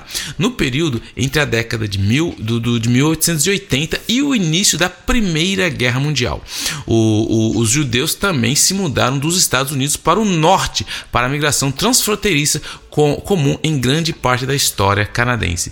E como que eles se organizaram e como é, foram ali encontrar a sua identidade. Durante o seu longo período de dispersão internacional, os judeus desenvolveram uma identidade baseada no fato de serem uma minoria nacional com uma religião e estrutura comunitária distinta. Quando os judeus se estabeleceram no Canadá, fundaram organização, organizações que expressavam cada uma dessas dimensões da sua identidade. No, os movimentos nacionalistas dentro desse, desse, império, desse império organizaram-se em busca de maior autonomia e eventual independência nacional. O nacionalismo moderno encorajou o renascimento da identidade nacional judaica, que assumiu duas formas. Cada uma teve apoio da, de massa na Europa Oriental. Os imigrantes judeus vindos da Europa Oriental para o Canadá simpatizaram com ambos os movimentos, e a Biblioteca Pública Judaica de Montreal, uma das principais instituições daquela comunidade, os teatros eh, Yiddish e a criatividade literária Yiddish tiveram sua base social no apego à cultura Yiddish. A geração de judeus que estava a ser transformada em operários de fábrica urbanos apoiava particularmente fortemente a cultura Yiddish secular a língua e os seus sindicatos e as organizações fraternas e do, do, era o Yiddish. E através deles eles compartilharam e interpretaram suas experiências na sua nova terra. A Grande Depressão e a Segunda Guerra Mundial foi muito importante porque em 1930 o governo canadense respondeu ao desemprego causado pelo início da depressão, impondo severas restrições à imigração. Embora o gabinete pudesse aprovar, e eles o fizeram, certos tipos de imigrantes, a permissão para a entrada de judeus quase nunca era concedida. A intolerância religiosa ainda era uma característica comum da sociedade canadense. O antissemitismo que combinou a intolerância religiosa com a nova ciência do racismo, colocar aqui entre, é, entre aspas, é, foi encontrada entre os líderes culturais e políticos da época. Diante a forte oposição dentro do gabinete dos níveis superiores do serviço público à admissão de judeus, o Congresso Judaico Canadense foi reorganizado sob a liderança de Samuel Hoffman é, para, para trabalhar por um refúgio seguro no Canadá para alguns dos judeus cada vez mais desesperados da Europa. Apesar dos protestos em massa e do lobby contínuo por parte dos líderes políticos e comunitários ao longo da, da depressão e dos anos de guerra, os apelos em nome dos judeus encurralados da Europa foram ignorados. O Canadá acolheu proporcionalmente menos judeus do que qualquer país ocidental. Ao mesmo tempo, 17 mil judeus canadenses responderam ao apelo às armas da Segunda Guerra Mundial e serviram nas Forças Armadas. E como que é hoje essa comunidade contemporânea? O Canadá é agora o lar da quarta maior comunidade judaica do mundo. As maiores populações judaicas do país podem ser encontradas na província, principalmente de Ontário e de Quebec. E de acordo com o censo de 2016, 143 mil indivíduos é, que vivem no Canadá relataram o judaísmo como origem étnica. Esse número foi de 53% inferior a 309 pessoas que relataram origem étnica judaicas na pesquisa nacional de agregados familiares em 2011. Uma investigação realizada pelo Estatística Canadá concluiu que, naquele ano, o declínio não foi o resultado de mudança demográfica, mas sim devido ao fato de que os inquiridos que foram perguntados serem menos propensos a reportar origens judaicas e diferentes contagens populacionais, especialmente entre as contagens do censo de 2011 e 2016. A geração de sobreviventes do Holocausto é agora idosa, mas o desafio de conviver com a história de, ser, de, de serem vítimas de uma campanha de extermínio em massa não desapareceu. O esforço para levar à justiça os criminosos de guerra que procuraram refúgio no Canadá tornou-se uma questão importante na década de 80 e ela continua até hoje. A, a recordação do Holocausto e a luta e as implicações não são apenas questões pessoais para os filhos netos dos sobreviventes do Holocausto, mas também questões comunitárias na vida judaica canadense. Museus, palestras e outras atividades são recursos para a geração mais jovem de judeus para outros canadenses que não que, que estão preocupados com as ameaças ou de um possível do genocídio. A criação do Estado de Israel em 1948 marcou o sucesso do movimento sionista e iniciou um período de laços gradualmente mais estreitos entre israel, israelitas e judeus canadenses. As federações judaicas cultivaram relações estreitas com Israel, assim como as organizações de cada um dos ramos do judaísmo. O Comitê Canadá-Israel foi criado para estabelecer uma organização que falaria sobre Israel em nome dos judeus no Canadá. Ah, organizações especializadas conectam os judeus canadenses com partes específicas da sociedade israelense, como universidades, hospitais e projetos de bem-estar social. As federações judaicas foram além da satisfação da necessidade do bem-estar social, desenvolvendo relações de cooperação com outros grupos comunitários defendendo os judeus contra a discriminação e o antissemitismo em atividades diretamente relacionadas com a identidade e a continuidade dos judeus. O final do século XX e o início do século XXI testemunhou uma transformação no papel da comunidade judaica na sociedade canadense. Os judeus canadenses tornaram-se líderes em vários campos, contribuindo para políticas, os negócios, ciências e também as artes. A narrativa mudou de sobrevivência e adaptação para uma, de, para uma forma de influência e de grande impacto na sociedade canadense.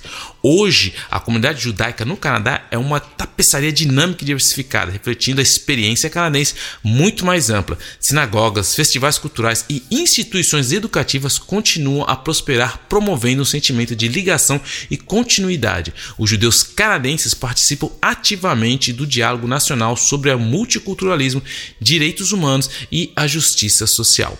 É essencial reconhecer os desafios enfrentados pela comunidade judaica ao longo dos anos, incluindo o antissemitismo e a discriminação. No entanto, a sua resiliência e determinação e contribuição para a sociedade canadense constituem um testemunho de força da diversidade e do poder da unidade. Então, isso aí, fiquem para vocês um pouco da história dos judeus aqui no nosso Canadá. Espero que vocês tenham gostado desse mais um Gêmeos Souviens. Valeu!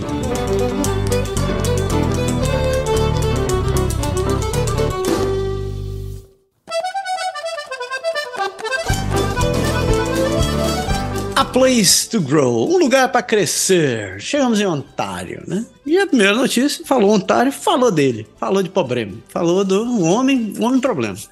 O governo do Doug Ford está tá criando um banco para finalizar o quê? Projetos públicos. O governo do Doug Ford está enfrentando perguntas sobre por que ele deseja criar um, um banco para atrair investimento do setor privado em projetos como casas de cuidado de longo prazo, reatores nucleares e alojamentos estudantis. O Banco de Infraestrutura de Ontário foi a, primeira, foi a principal notícia o, do relatório econômico de outono da semana passada. O relatório fiscal revelou que o déficit anual da província é de 5,6 bilhões de dólares, quatro vezes maior do que o previsto no orçamento apresentado pelo ministro de Finanças Peter Batlenfelve em março. O ministro está apresentando o Banco da Infraestrutura como uma maneira de financiar a construção de projetos que talvez não sejam construídos o governo está fornecendo ao banco 3 bilhões de dólares uh, para o financiamento inicial, diretamente do bolso do público. O banco vai buscar o que o governo chama de investidores institucionais qualificados para colocar o dinheiro em seus projetos. Enquanto isso, eh, eles estão enfatizando os fundos de pensão canadense como seu principal alvo e não estão descartando a aceitação de investimento de fundos de pensão estrangeiros ou empresas de capital privado. É, como é? Antigamente chamava isso de caixa 2, né? Dura é ver como que vai atrair, porque o problema é você atrair, dependendo do projeto, quem quer fazer. Porque a gente, pelo menos aqui em Quebec, a burocracia é uma desgraça. Então, quando você vai lá, você acha o cara. Que nem teve o tramway do Quebec, teve o terceiro. Esse, o cara vê o projeto, se ele não, não. Ah, você vai procurar investidores. Tá, mas o cara tem que estar interessado no que ele vai ver. Ele vai ter que já com lucro. Se ele não tiver, você vai atrair quem com esses bancos? Enfim. Vamos ver onde vai dar isso aí. Não entendi é. muita parada, não. Mas vamos lá.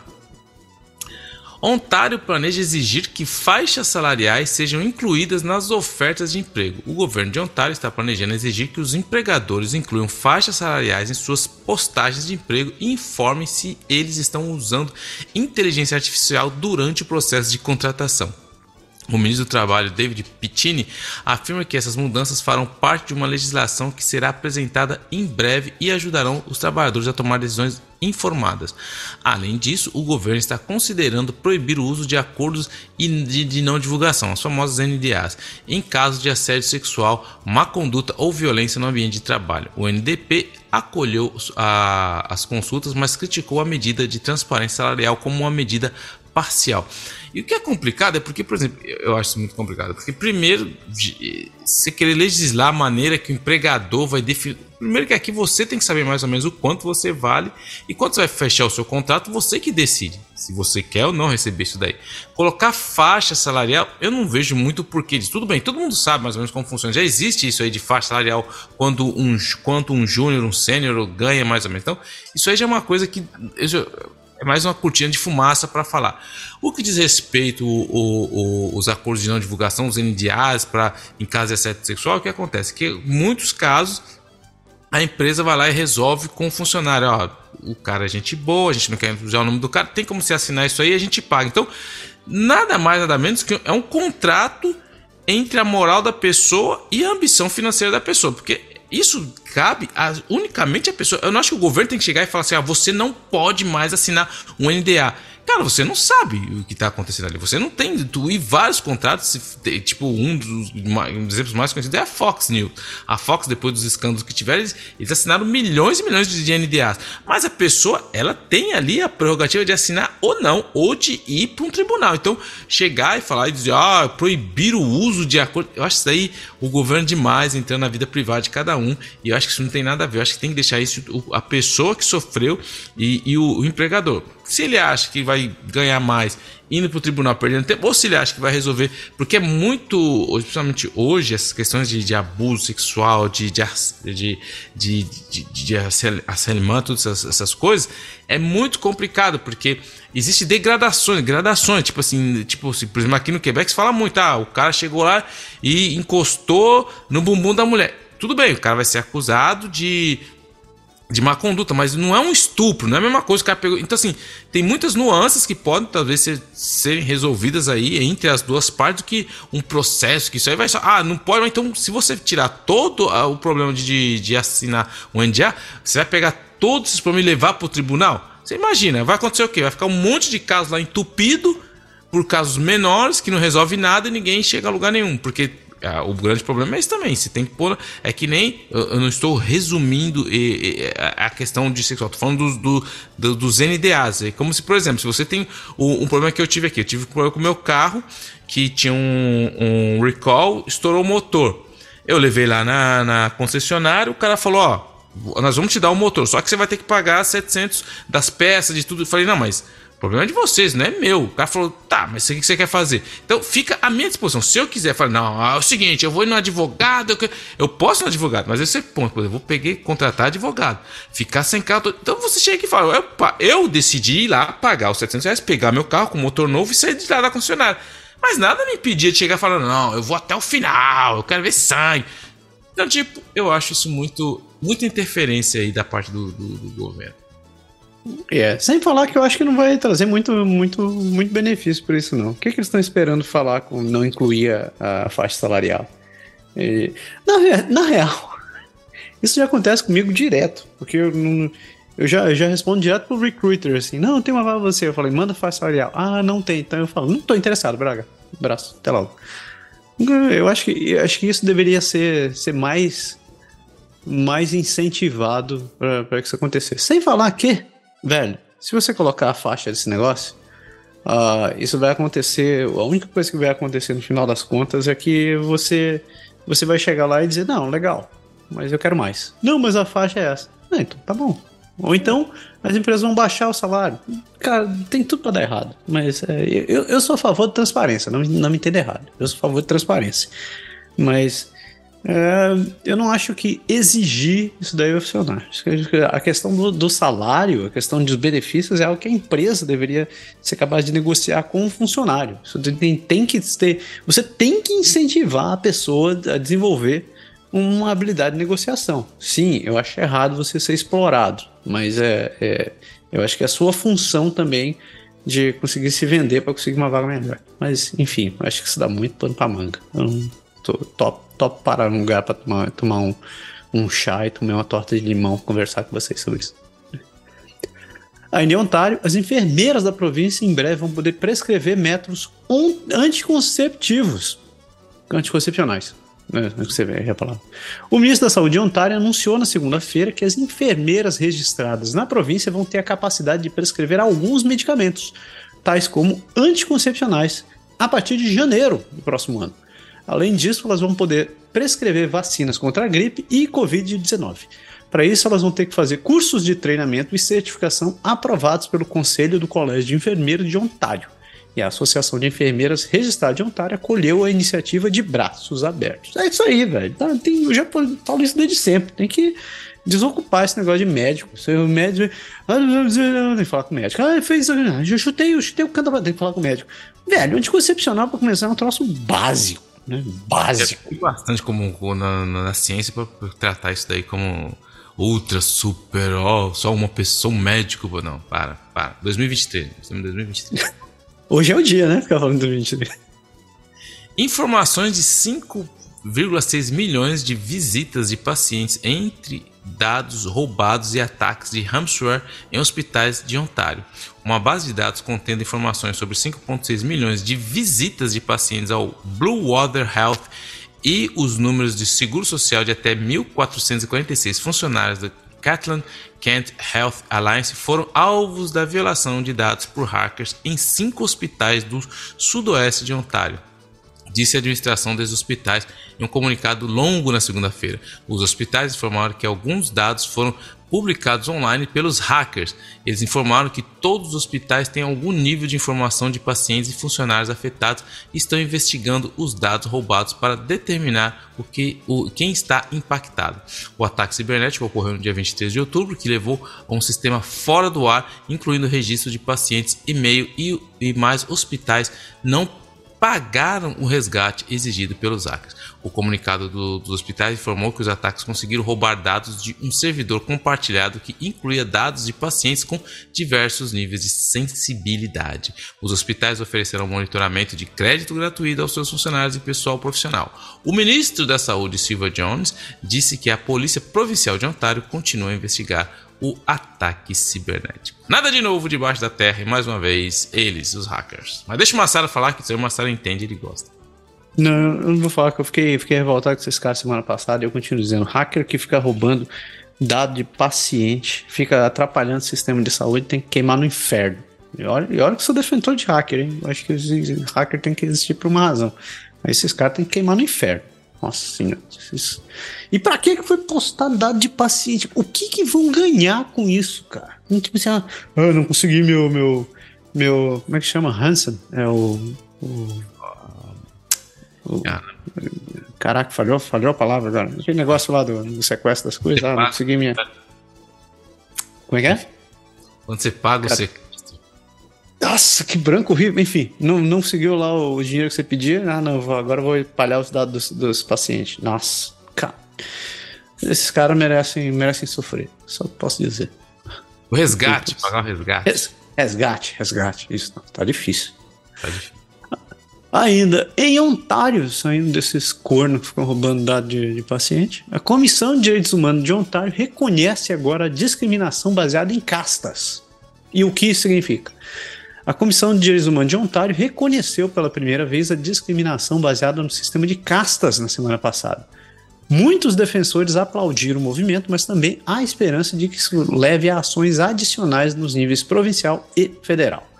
A comissão publicou uma posição oficial sobre como abordar o problema sob o Código de Direitos Humanos da província. O sistema de castas é uma estrutura social antiga indiana com raízes nos antigos textos hindus. Os Dalits são considerados fora da ordem social e estão no fundo ou não pertencem a ela. O movimento foi muito esperado e o cofundador da rede sudasiática Dalit Adivasi, que luta pelos direitos dos Dalits, disse que o seu, abre aspas, é, que a sua voz está sendo reconhecida na sociedade canadense. A associação, né, a comissão, disse que espera impedir a discriminação baseada em castas em cinco áreas sociais protegidas, como emprego, moradia, serviços, sindicatos e associações profissionais e contratos. Uma organização disse que não há evidência de discriminação baseada na, em castas no Canadá e tem preocupações de que as políticas possam ser xenófobas. Um estudante de direito da Universidade de Windsor disse que a discriminação baseada em castas pode aparecer de forma sutil, por exemplo, em listagem de aluguel que solicitam inquilinos vegetarianos. Com uma estrutura de políticas em vigor em Ontário, o estudante espera que mais pessoas venham à frente sabendo que existem produção no Código de Direitos Humanos da província. Assim, eu sou, sou contra toda e qualquer forma de discriminação. Mas a gente precisa mesmo de uma, uma lei disso aqui, aqui no Canadá. A gente precisa realmente de uma lei para proteger as pessoas em relação a castas. A gente, a gente não tem essa parada aqui, velho. Mas assim, não, não seria simplesmente. Será que é muito difícil você conseguir. Eu, agora eu vou assumir minha ignorância. Será que é muito difícil você conseguir argumentar que você está sendo é, discriminado por conta da sua, das suas opções religiosas, é, é, alimentares, é, sexuais ou whatever? Se eu não me engano, isso daí já está coberto na lei, não está não? Então, mas acho que o grande problema disso daí é que eu não falo na matéria, mas é é mais no que níveis dos guetos, porque o que acontece? Algumas comunidades elas não se misturam com a comunidade canadense de maneira geral, eles acabam criando pequenos guetos e nesses pequenos guetos eles vivem da maneira que eles viviam no país deles.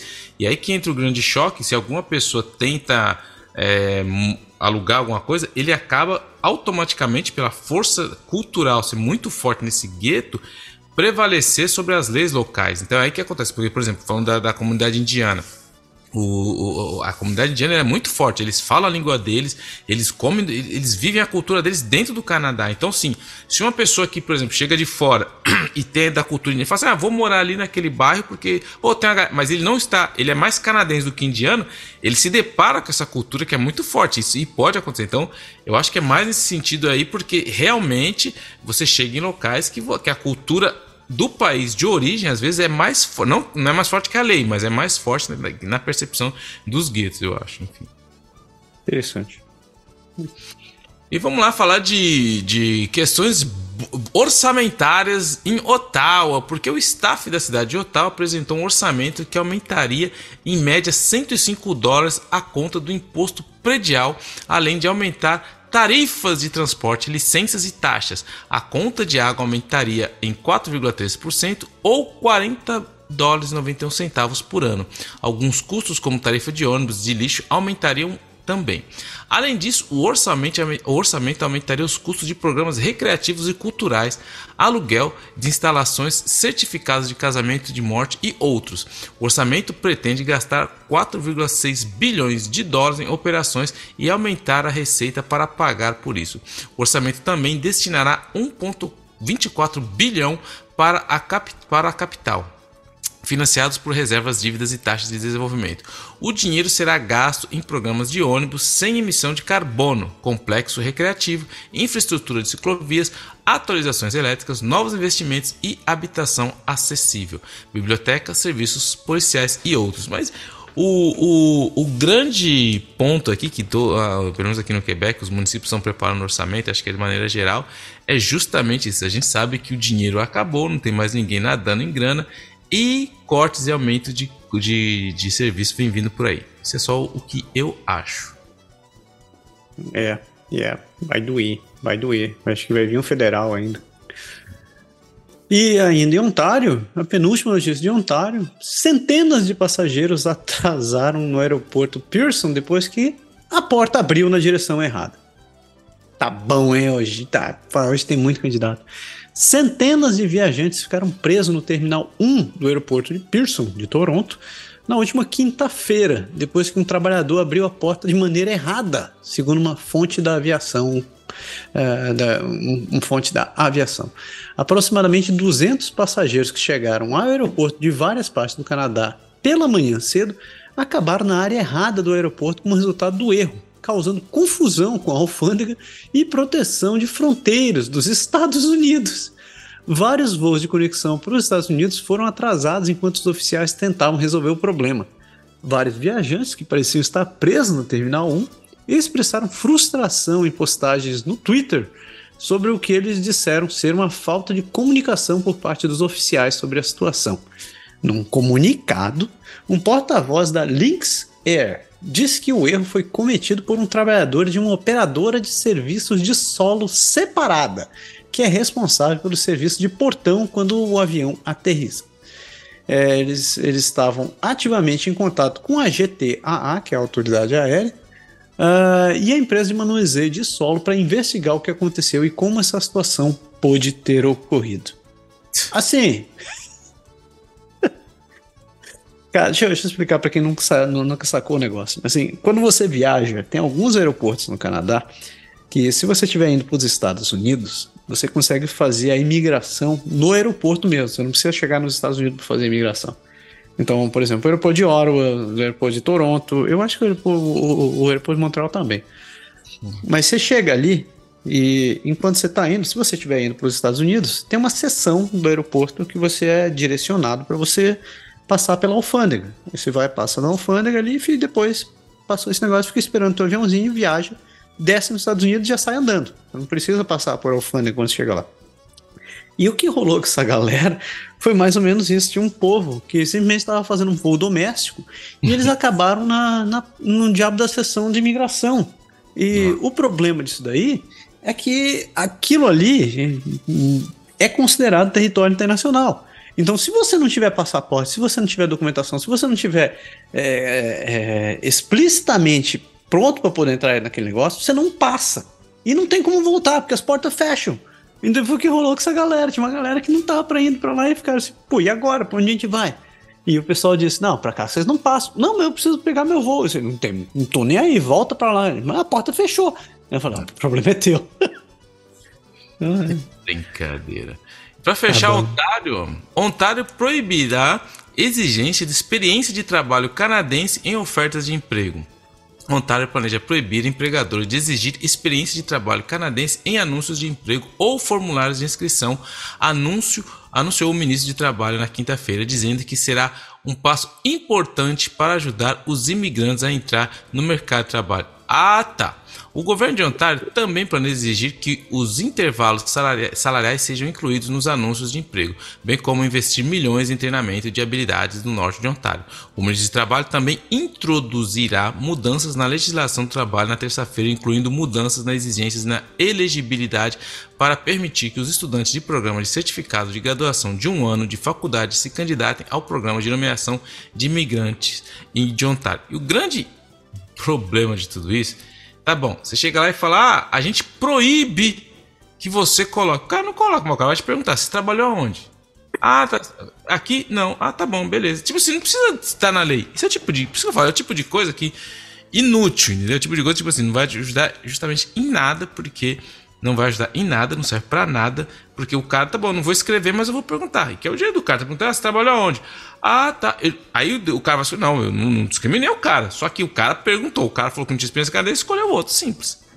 Enfim. É, é esse é o tipo da coisa que daí o, o que, que vai rolar? O cara vai, vai se achar discriminado vai entrar com processo vai, vai, vai ficar mais onerando o sistema, o sistema judicial por causa dessa parada. Ok, eu, eu, em tempo, eu não acho certo esse negócio das empresas exigirem experiência canadense. Acho que em muitos casos isso aí, isso aí é, uma, é uma perda de tempo, é, é, é quase racismo, é quase discriminação. Racismo não, é quase discriminação. Mas é, eu, eu acho que não deveria ser feito. Mas, mas colocar uma medida para isso, ou, uma medida legal, sei lá, acho que, é, acho que é too much. Mas enfim. E aí chegamos lá, no lugar que eu me lembro, na Belle Provence. E vamos direto, pé na porta e soco na cara, porque é isso que rola em Quebec, muita alegria. Sindicatos anunciam mais três dias de greve, enquanto 420 mil funcionários públicos de Quebec abandonam o trabalho. Centenas de milhares de trabalhadores do setor público que entraram em greve anunciaram três dias adicionais programados para os dias 21 e 23 de novembro, a menos que um acordo seja alcançado antes disso. Cerca de 420 mil trabalhadores do setor público entraram em greve na segunda-feira, como parte de uma greve de um dia para protestar contra a última oferta do governo de Quebec. Os membros estão procurando melhores salários e condições de trabalho depois de rejeitarem rapidamente a última oferta do governo em 28 de outubro. A greve de três dias vai começar à meia-noite e vai causar problemas para os pais de crianças na escola. Os trabalhadores do setor público de saúde Educação e serviços sociais estão buscando melhores salários e condições de trabalho. O governo do Quebec está lidando com vários conflitos trabalhistas e provavelmente haverá mais dias de greve de outras entidades a partir de mais esta data, esta semana. Caraca. Começou. Isso aí é que nem você dar uma volta de, de, de montanha russa. Porque começou, eles têm até o final de dezembro para resolver isso aí. E aqui é diferente, porque tem um, uma coisa que chama o, o Front Commun, que tem vários sindicatos de esco escolas e trabalhadores do uh, Col Bleu. E existe a FIC, que é mais específica dos enfermeiros. Então começou com esses 420 mil de, de, de trabalhadores aí. Aí as escolas, principalmente a minha filha, na segunda-feira teve só meio período de aula na escola primária. Mas enfim, já começou e eles querem que o governo aumente, porque eles, eles pedem que o governo do, pelo menos dê a inflação. O governo falou que vai estar dando em média é, 13%, a inflação está mais prevista para 12%, só que eles não estão acreditando nisso, eles não querem, eles querem um aumento muito maior que isso. Só que um fato interessante, vai ser muito complicado, é que o governo anunciou um, um, um, um update aí um, do, do, do budget que eles fizeram e já falou que acabou a grana, não tem grana para ficar usando com isso. Então, assim, vai ser muito complicado se eles precisar de grana, precisar emprestar essa grana. Então, ou seja, a história é acabou a grana, não tem grana para dar esse aumento e a greve começou. Só que, de novo, a greve começou, tá todo mundo apoiando os professores, já fizeram é, pesquisa sobre isso, mas só que isso é só o começo, foi o primeiro dia, metade da aula, mas quanto mais vai avançar essa greve, vai complicar. Vai complicar para o governo, vai complicar para os sindicatos, vai complicar para as famílias, porque é aí que as pessoas vão ter que se organizar. Porque filho em casa, todo mundo lembra na pandemia, você ter que trabalhar com filho em casa, não sei o quê. Então, foi só a primeira semana, eles vão dia 23, começa agora uma, no dia semana, dia 23 vai começar mesmo uma greve indeterminada e é aí que a gente vai sentir o bicho pegar para valer, porque aí o couro vai comer e a gente vai entrar no negócio mesmo, na greve. E continuando agora aqui o Quebec, Quebec voltando aqui, Quebec, indiferente ao apelo das universidades inglesas para cancelar o aumento das mensalidades, exatamente, o Quebec iniciou o que seguiria em frente com o aumento das taxas de matrícula para estudantes fora da província, apesar da oferta das universidades de língua inglesa de ensinar mais francês. A proposta incluiu cursos obrigatórios de francês com a segunda língua que eles dizem significará que seus graduados estarão em melhor equipados para viver e trabalhar no Quebec. A decisão do governo de aumentar as taxas de matrícula para estudantes de fora da província foi anunciada em outubro. A partir do outono de 2024, os estudantes canadenses que frequentam as universidades no Quebec serão cobrados aproximadamente 17 mil dólares por ano. A comparação com o custo atual de pouco menos de 9 mil, enquanto os estudantes internacionais serão cobrados um preço mínimo cerca de 20 mil. As universidades se reuniram com o primeiro-ministro François Legault e a ministra da Educação Superior Pascal Derry para descrever o seu plano de e que esperaram que signifique que pelo menos 40% dos alunos não falantes do francês matriculados em programas de graduação alcancem o nível intermediário de francês até a graduação. As universidades advertem que se o Quebec continuar com o aumento de matrícula pode se isolar e também se expor a medidas retaliatórias que comprometeriam a capacidade dos estudantes do Quebec de estudar em outros lugares no Canadá. Conclusão: o Quebec não aderiu, eles tiveram um encontro com os reitores da universidade. No outro, no, em poucas horas depois, o Quebec falou: não, nós vamos continuar. Mas é como eu já falei a semana passada, isso é mais uma.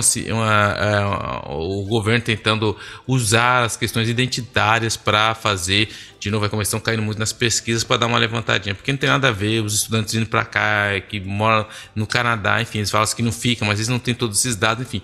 É muito mais. Olha aqui, ó, eu sou o capitão defensor do Quebec do que outras coisas aí. Capitão Quebec. É. E olha só, a líder da oposição de Montreal pede a renúncia de Dominique Olivier por gastos no cargo anterior. O líder da oposição da Câmara Municipal de Montreal, a Ref Salem, quer que Dominique Olivier seja removida da chefia da comissão executiva da cidade, dizendo que ela perdeu a confiança dos contribuintes por gastar dinheiro com viagens e restaurantes caros. Uma investigação do Jornal de Montreal publicada na segunda-feira, examinou os gastos da, do Escritório de Constatação Pública de Montreal entre 2014 e 2021, quando Olivier estava no cargo.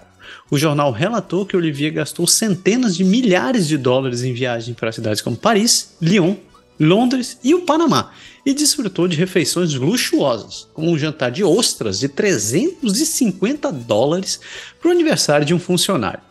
Uh, Olivier disse que o gasto com ostras não foi a minha melhor ideia. No, no entanto, ela rejeitou os pedidos para renunciar. Salem, por outro lado, disse, que os report disse aos, aos repórteres que os gastos de Olivier são motivos de demissão. E a OCPM tem um orçamento de 3 milhões totalmente financiado pela cidade de Montreal. O auditor-chefe de Montreal foi incumbido de rever as práticas da, do, da Câmara e para esclarecer o assunto. A prefeitura de, a prefeitura de Montreal, Valérie Plante, disse que Olivier tem, uma plena, tem, tem sua plena confiança. E a OCPM tem o mandato de realizar consultas públicas sobre projetos municipais ou planejamentos urbanos. Eu, eu chamo isso de, de, de puxar a sardinha pro meu lado, né? Cara, isso daí não é o pior, cara. Porque assim, esse escritório, esse é, é um escritório de consultação pública, ou seja, os caras, meu, eles estão ali para fazer consultação pública. Vê como vai fazer. Só que aí a, o General de Montreal começou a ir atrás e falou: pô, ô, Madame Olivier, você deu umas mancadas aí e tal. Viajou pra caramba. Aí os caras tentam explicar por que, que um, um, escritório de consultação pública, porque é no nível municipal, não é nem no provincial, é no nível municipal, como se fosse a prefeitura que, que um organismo de nível municipal está fazendo na Zâmbia, está fazendo na Inglaterra, viaja, tipo assim, não tem, não, porque a gente está, enfim. Só que o pior não é só isso, porque o pior é que esse grupinho, que essa, ela, ela é, é, essa Madame Olivier, ela é ex-presidente do, do escritório de consultação pública, só quando ela saiu, ela colocou a colega dela, que também chamou outro amigo dela, que são os atuais. Só que os caras foram ver a conta dos caras atuais, meu, os caras só comem em restaurante top em Montreal. Os caras compraram de uns televisores de 85 polegadas que custou mais de 20 mil dólares. Os caras compraram, mano, um fone, um fone de ouvido da Apple por 900, ou seja, e aí tem o cara, teve um dos caras lá que foi dar uma palestra de 45 minutos no Brasil para uma sala vazia, velho.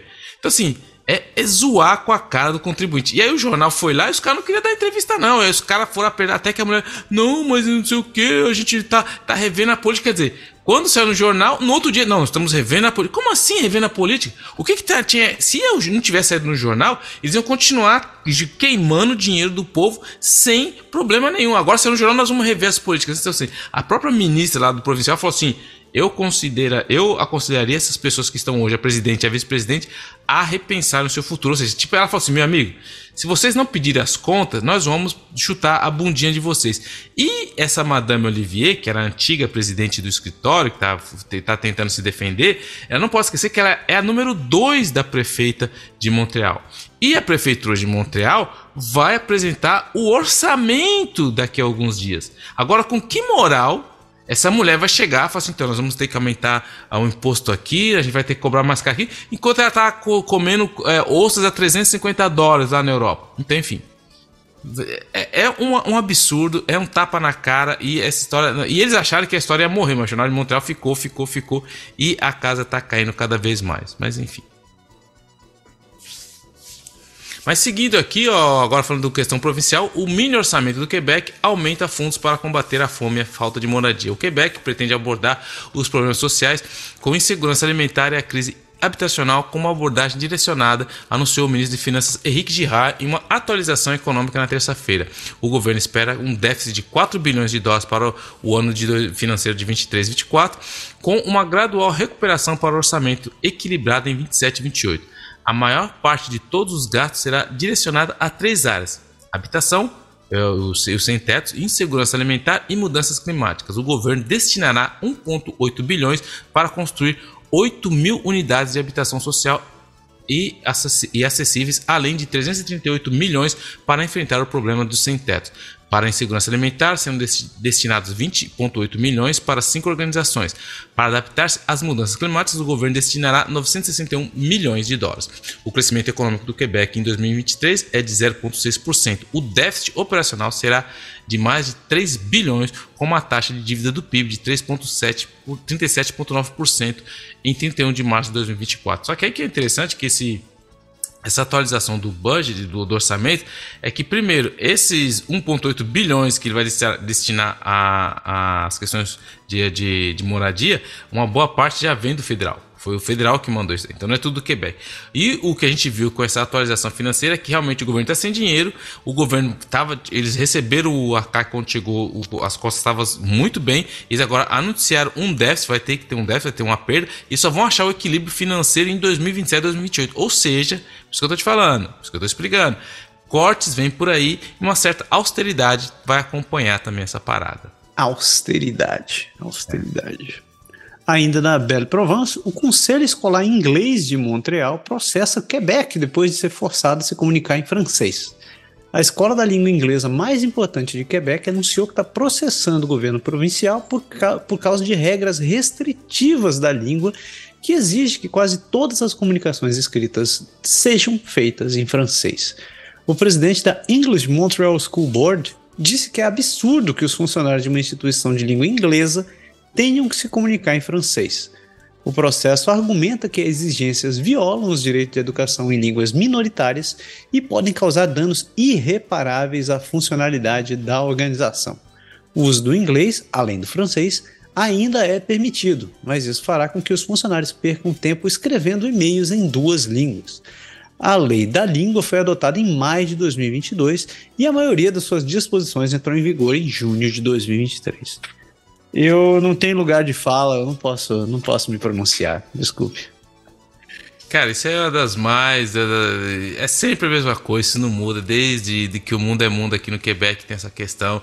E as pessoas ameaçam. Tem empresa que já falou: ah, eu não vou mais trabalhar no Quebec porque tudo tem que traduzir.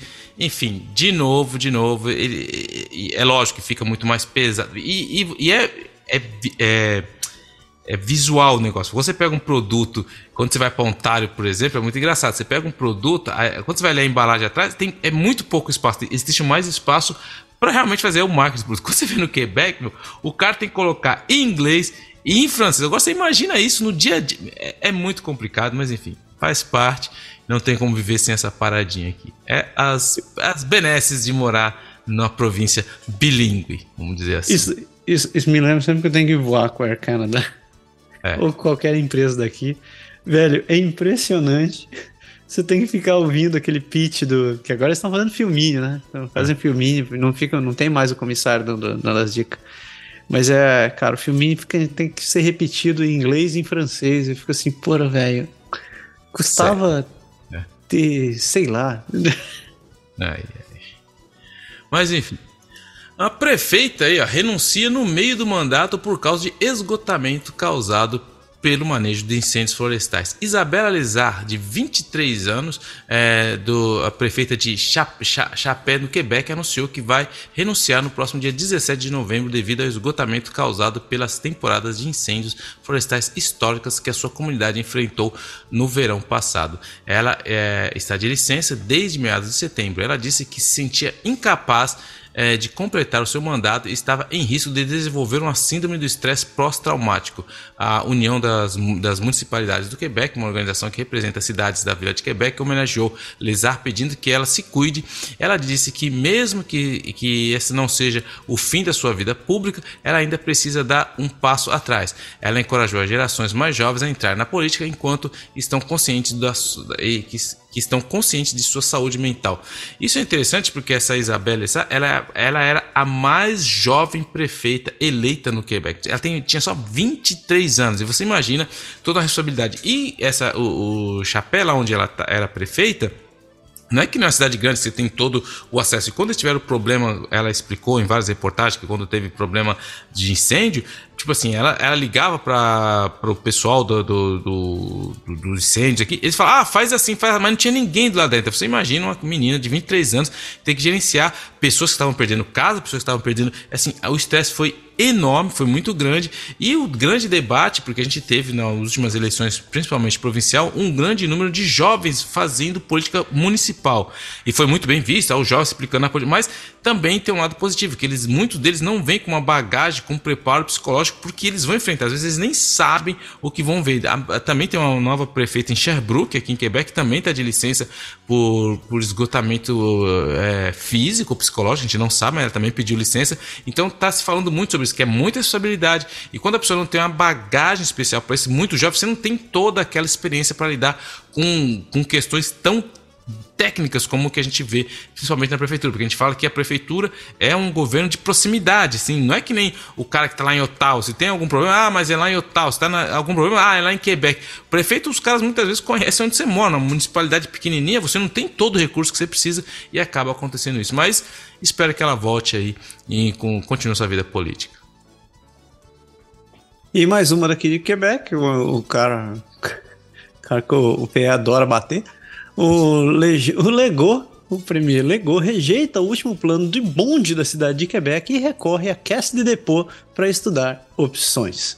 O governo Legou recusou o mais recente plano da cidade de Quebec para o tão esperado projeto de bonde, o LRT deles o prefeito Bruno Marchand se reuniu com o premier François Legault para apresentar um plano B de 8,4 bilhões de dólares para completar o projeto, com a cidade como contratante principal e a província cobrindo 50% dos custos. Isso veio depois que a cidade pôs fim ao chamado para licitação, quando o único licitante restante não conseguiu apresentar uma proposta financeira para o projeto devido à falta de financiamento. No entanto, Legault não aceitou o ministro dos Transportes, a ministra do Transporte, Geneviève Guilbeault, anunciou que o governo vai recorrer, ia recorrer à Caisse de Dépôt e Placement Quebec.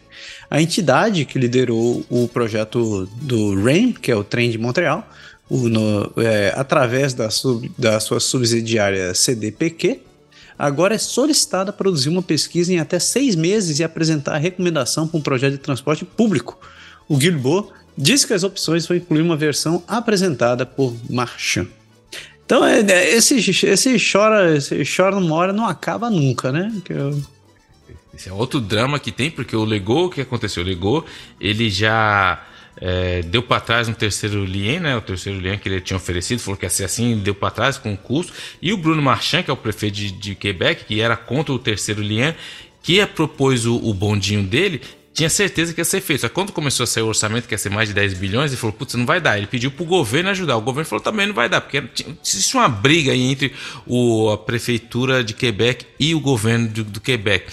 E aí ele tentou, a última cartada dele foi falar com o Legou, explicar, e o Legou falou, não, não, não vai fazer. Só que o Legou pegou e falou, nós vamos dar para a empresa da, que vai, que fez o REM lá em Montreal. Só que o problema é que os caras deram seis meses pros caras. Meu, seis meses não dá para você fazer nada, um projeto... Então assim, ninguém sabe o que vai fazer, o, o Marchand tá muito muito. As entrevistas que ele deu, ele tá muito, muito puto com, com, com o governo provincial, mas é aquela coisa, todo mundo quer. E, e no Quebec é diferente de Montreal, porque o Quebec, os caras precisam, seja de um trem, de um metrô, de alguma coisa, para ajudar o transporte coletivo lá. Eles não têm. E o Quebec está sempre se perguntando por que, que a gente não tem. Isso foi aquela rixa, Montreal, Quebec, enfim.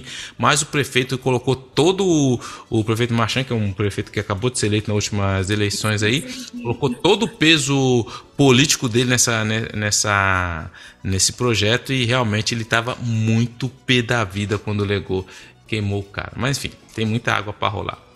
Esse, esse, projeto já, esse projeto já mudou tantas vezes. Né? Desde que eu, que eu me conheço por gente, era para atravessar a cidade, era para ter trem, era para ter trem, ônibus, era para ter só bicicleta. No final das contas, eu acho que eles iam fazer um buraco e deixar passar ali. Mas, Mas o Quebec é o Quebec. E ó, de novo ela, vou falar dela, é Air Canada, porque o, a, Air Canada, mano, conseguiu destruir um pedido de casamento de um cara do Quebecois aqui. Por quê? Porque os caras perderam a bagagem que tava aliança, mano. O cara foi lá, tinha todo um projeto para ir lá pro México, pedir a mulher dele em casamento lá, já estão juntos há um tempo. E aí a Canadá foi lá, perdeu a, a, a bagagem do cara. Agora imagina o cara, o, o cara foi lá, preparou tudo, pensou, putz, meu, vou fazer assim assado. Quando chegou, cadê a, a bagagem que tava com o negócio? Não perdemos. E só, os caras, pra você ter ideia, os caras voltaram para Montreal e os caras não tinham achado a bagagem do cara ainda Air Canadá. Então, só para você ter uma ideia de como essa Air Canadá é uma loucura, loucura, loucura no que diz respeito aos os, os seus, os seus, os seus clientes e usuários. O cara tava lá, você imagina, você vai pro México, você prepara tudo, mano, tudo, tudo, tudo, e você dá uma para trás dessa. Então, enfim. Oh, mas, mas, mas peraí, eu, eu preciso me manifestar nesse negócio. Você, você vai viajar, você confia numa empresa para carregar suas malas e coloca um, um anel de brilhante na sua mala, velho, carregue na cueca, né, velho? Tá louco. O que, que é isso? Bravo campeão, bravo campeão. Tem um outro aí, ó. Teve um outro que, mano, a gente tá falando muito aí da, desse, desse problema do Israel e Hamas aí. Teve um cara, o cara é médico, velho. O cara é um médico do hospital Pierre Boucher aqui perto de casa. E aí ele vai lá, com que tá acontecendo no Facebook, com tá tudo acontecendo esse problema, ele vai escreve uma postagem no Facebook falou: agora acabou pra Gaza, acabou pro Hamas. Depois de duas semanas já avisaram lá, agora é a hora da grande limpeza, mano. O, o cara é médico Entendeu? O cara é médico, ele falou que agora é a hora do, do, dos de judeus fazerem a grande limpeza, velho. Agora você imagina o cara, como que você. Como que você vai dizer que você é isento de tratar alguém nesse hospital? Você é médico, você vai no seu Facebook escreve, uma, um, escreve um texto enorme lá, tentando justificar, fazer. Aí aconteceu. O Conselho de Medicina falou: irmão, Vem aqui. Ele falou que tinha que acabar com tudo, tem que acabar com o Hamas. O nome dele, do, do médico, cadê? Deixa eu pegar aqui o nome do doutor, o doutor. Henrique Sabá. Henrique Sabá. Então, bravo campeão. Você arrumou uma dor de cabeça enorme. Você vai ter que agora é, se explicar e ficou muito feio porque a gente sabe que eh, teve aqui no Quebec também o, o que é um agitador da Palestina. Ele é um cara que já foi acusado de várias coisas, ele tem processo nas costas desde muito tempo. E ele fez um. Ele estava num comício, né? E, e aqui no, no, no, Quebec. E você vê como que a, o, o, extremo dos dois lados, o perigo do extremo dos dois lados. Ele estava no, no comício lá. E ele pegou e chegou em árabe, ele acabou falando em árabe, né? Porque ele não é besta. Ele chegou em árabe e falou assim: Ah, porque Deus tem que ter. Tem que ter. Não tem a dó do. Ele fala: Alá pegue todas essas pessoas que são sionistas, não tenha pena de nenhum deles e de, acabem com todos eles. Só que aí é o grande discurso, porque foi um discurso de ódio, só que no discurso de ódio, no direito penal, os advogados estavam explicando que ele, ele, é um cara muito inteligente, que ele marcha bem na linha, porque ele falou assim: Eu não mandei ninguém atacar, eu pedi a Allah para acabar com as pessoas. Então, tipo assim você vê como o cara é esperto, o cara é inteligente, acaba usando. Então, assim, a gente tem dos dois lados aqui, o debate está muito feio a coisa. A gente tem de um lado um médico de origem judaica que, que fala para a, que é a hora da grande limpeza, e a gente tem esse agitador que acaba aproveitando é, esse momento difícil para falar. Ah, eu não estou falando, tô falando para Deus ir lá acabar com os caras. Então, para você ter ideia de como tá o clima aqui no Quebec. Outra, outra notícia interessante também, outra bravo, bravo campeã para essa daqui, que era uma ex-secretária, ela chama Nancy. É, como é o nome dela aqui? Espera aí um minutinho, já vou te falar em dois segundos. Nancy McKinnon. O que, que ela fez? Ela queria casar, né, mano? Eu vou casar, né, mano? Preciso casar. Só que o casamento é caro, né, meu? Pô, custa uma grana. Aí ela é, era secretária numa empresa de cimento, tinha acesso a tudo. O que ela fez? Eu vou usar o dinheiro da empresa então ela acabou fraudando a empresa pro casamento dela com 250 mil dólares do chefe. O chefe pagou o casamento. O chefe pagou o casamento e agora ela vai passar um tempinho lá na cadeia para refletir, né, mano? Casou, foi lá, tudo bonitinho, todo mundo no casamento, mas com dinheiro de quem? Da empresa, mano. A empresa foi lá e pagou. Quer dizer, a empresa pagou. Ela foi lá e acabou pagando. Eles acabaram descobrindo, falando, meu, tal. Ela foi condenada a 18 meses de prisão e ela achou que ia, não, é, é que ela foi tudo premeditado, pensado. Ela aumentou até o próprio salário dela. Ela achou que não ia pegar nada e ainda vai ter que reembolsar os 250 mil daqui de, de, em 10 anos. Ou seja, ela vai ter que fazer cadeia, ela vai ter que pagar os 250 mil e ainda vai. Vai, vai, vai ainda, sem contar a reputação da criança aí que foi quis casar, fazer tudo bonitinho, tudo no mais alto nível, em vez de fazer aquela coisa que a gente fazia lá em Itaquera, né, meu? Aqueles pão com pão com carne louca, batatinha no vinagre, fazia de boa. Não, não, não. Foi querer fazer graça foi querer fazer graça e acabou se lascando. O último aí, o último Bravo campeão. O último Bravo campeão. O, ah, imagina, a, Universidade de do Concórdia, ok? Tem a Universidade de Concórdia, que é uma universidade anglófona aqui. Mas também vou falar, mas não sei para quem eu, eu não sei para quem eu dou o Bravo campeão nessa parada aqui. Você tem a universidade, você tá vendo que a gente está numa crise enorme aí nessa briga do Hamas e, e, de Israel e todo mundo tem manifestação pró-Israel, pró-Hamas. Tá, tá, uma, tá uma zona aqui no Quebec. Tá uma zona. Aí a universidade vai lá, os alunos. Ah, vamos fazer um, um, um quiosquezinho aqui pró-Israel. Beleza. Foi lá, fez o quiosquezinho. Aí do lado, no mesmo dia, quem que faz? Os caras do, do pró-Palestina. Vamos fazer um quiosquezinho aqui pró-Palestina que, que você acha que aconteceu? Deu merda, né, irmão? Dedo no olho, tapa na cara e nego se xingando e puxando vocês. E um atacando o outro, um xingando o outro. E foi aquela zona, mano, o couro comendo, o couro comendo. Aí ele, ele aparece, um professor, ele é um chargé de curso. E, então você tá lá em Concórdia, você tá lá na Universidade de Concórdia, entendeu? Aí o cara sai lá da Universidade de Montreal para manifestar contra os judeus lá na Universidade de Concórdia. E aí o cara tá lá, ele vai e grita. Aí filmaram todo mundo, universidade, todo mundo. Ele vai dar aquele gritão lá. Ah, porque vocês têm que voltar pra Polônia. Mano, todo mundo sabe o que, que era Polônia. Então, assim, o cara é professor da universidade. Ele chama Ianise Arabe. Então, aí o cara, mano, vai lá e me dá uma dessa. Conclusão: Bravo, campeão, universidade já falou, mano mano, vamos cortar os links com o cara aqui, porque não dá, suspendeu o cara, o cara insultou, foi lá insultar todo mundo, e aí, e, mano, o cara é muito tonto, cara. Então, assim, eu não sei que eu dou bravo campeão, se foi pra escola que deixou fazer essa palhaçada um do lado da outra, se é pro cara que saiu lá do, do canto dele e foi lá xingar os outros, falar pra voltar pro Polônia, ou se todo mundo que tava na confusão, porque como eu falei no começo, cara, uma coisa é simples, tudo que vocês estão fazendo aí, sabe o que vai mudar na vida de quem está sofrendo lá, seja palestino ou israelino? Nada. Então daqui você não vai mudar em nada. Então tem um monte de Bravo campeão aí. Você escolhe aí para quem você quer dar. E eu terminei com o Quebec. Já tô de saco cheio. Vai, vai passar para Alberto? Vai mudar para Alberto? Vou mudar para Alberto. e assim a gente fecha as notícias dessas duas províncias e a gente segue para o nosso último bloco de notícias do país.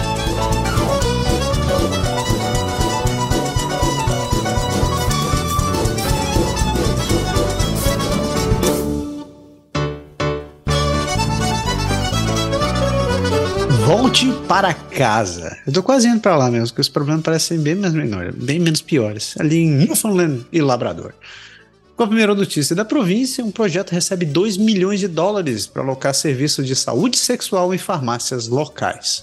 Um projeto dedicado a tornar os serviços de saúde sexuais acessíveis nas farmácias recebeu 2 milhões de dólares de uma agência federal. O diretor da Escola de Farmácia da Universidade Memorial foi o principal investigador do projeto. É, ele visa coletar pesquisas sobre recursos de educação, prevenção e tratamento para doenças sexualmente transmissíveis e transmitidas por sangue, tais como HIV e sífilis, e então traduzir essa pesquisa em mudanças concretas no sistema de saúde. O objetivo é tornar a capacidade do sistema, é, pra, é, do sistema de saúde para fornecer esses serviços mais acessíveis. Para isso, eles estão conversando com farmacêuticos para entender melhor o fluxo de trabalho e encontrar formas de gerenciar eficazmente a carga de trabalho. Além disso, eles estão falando com as pessoas de diferentes comunidades para entender as necessidades específicas de cada área. Bom, bom, bom, sempre bom ver uma pesquisa tentando melhorar as coisas. Ok. Sempre bom, sempre bom. Newfoundland Labrador. Governo gastou 462 mil dólares avaliando proposta de hidrogênio eólico o governo de Newfoundland e Labrador contratou três empresas de consultoria para ajudar a avaliar as propostas de hidrogênio de vento a um custo de quase meio milhão de dólares.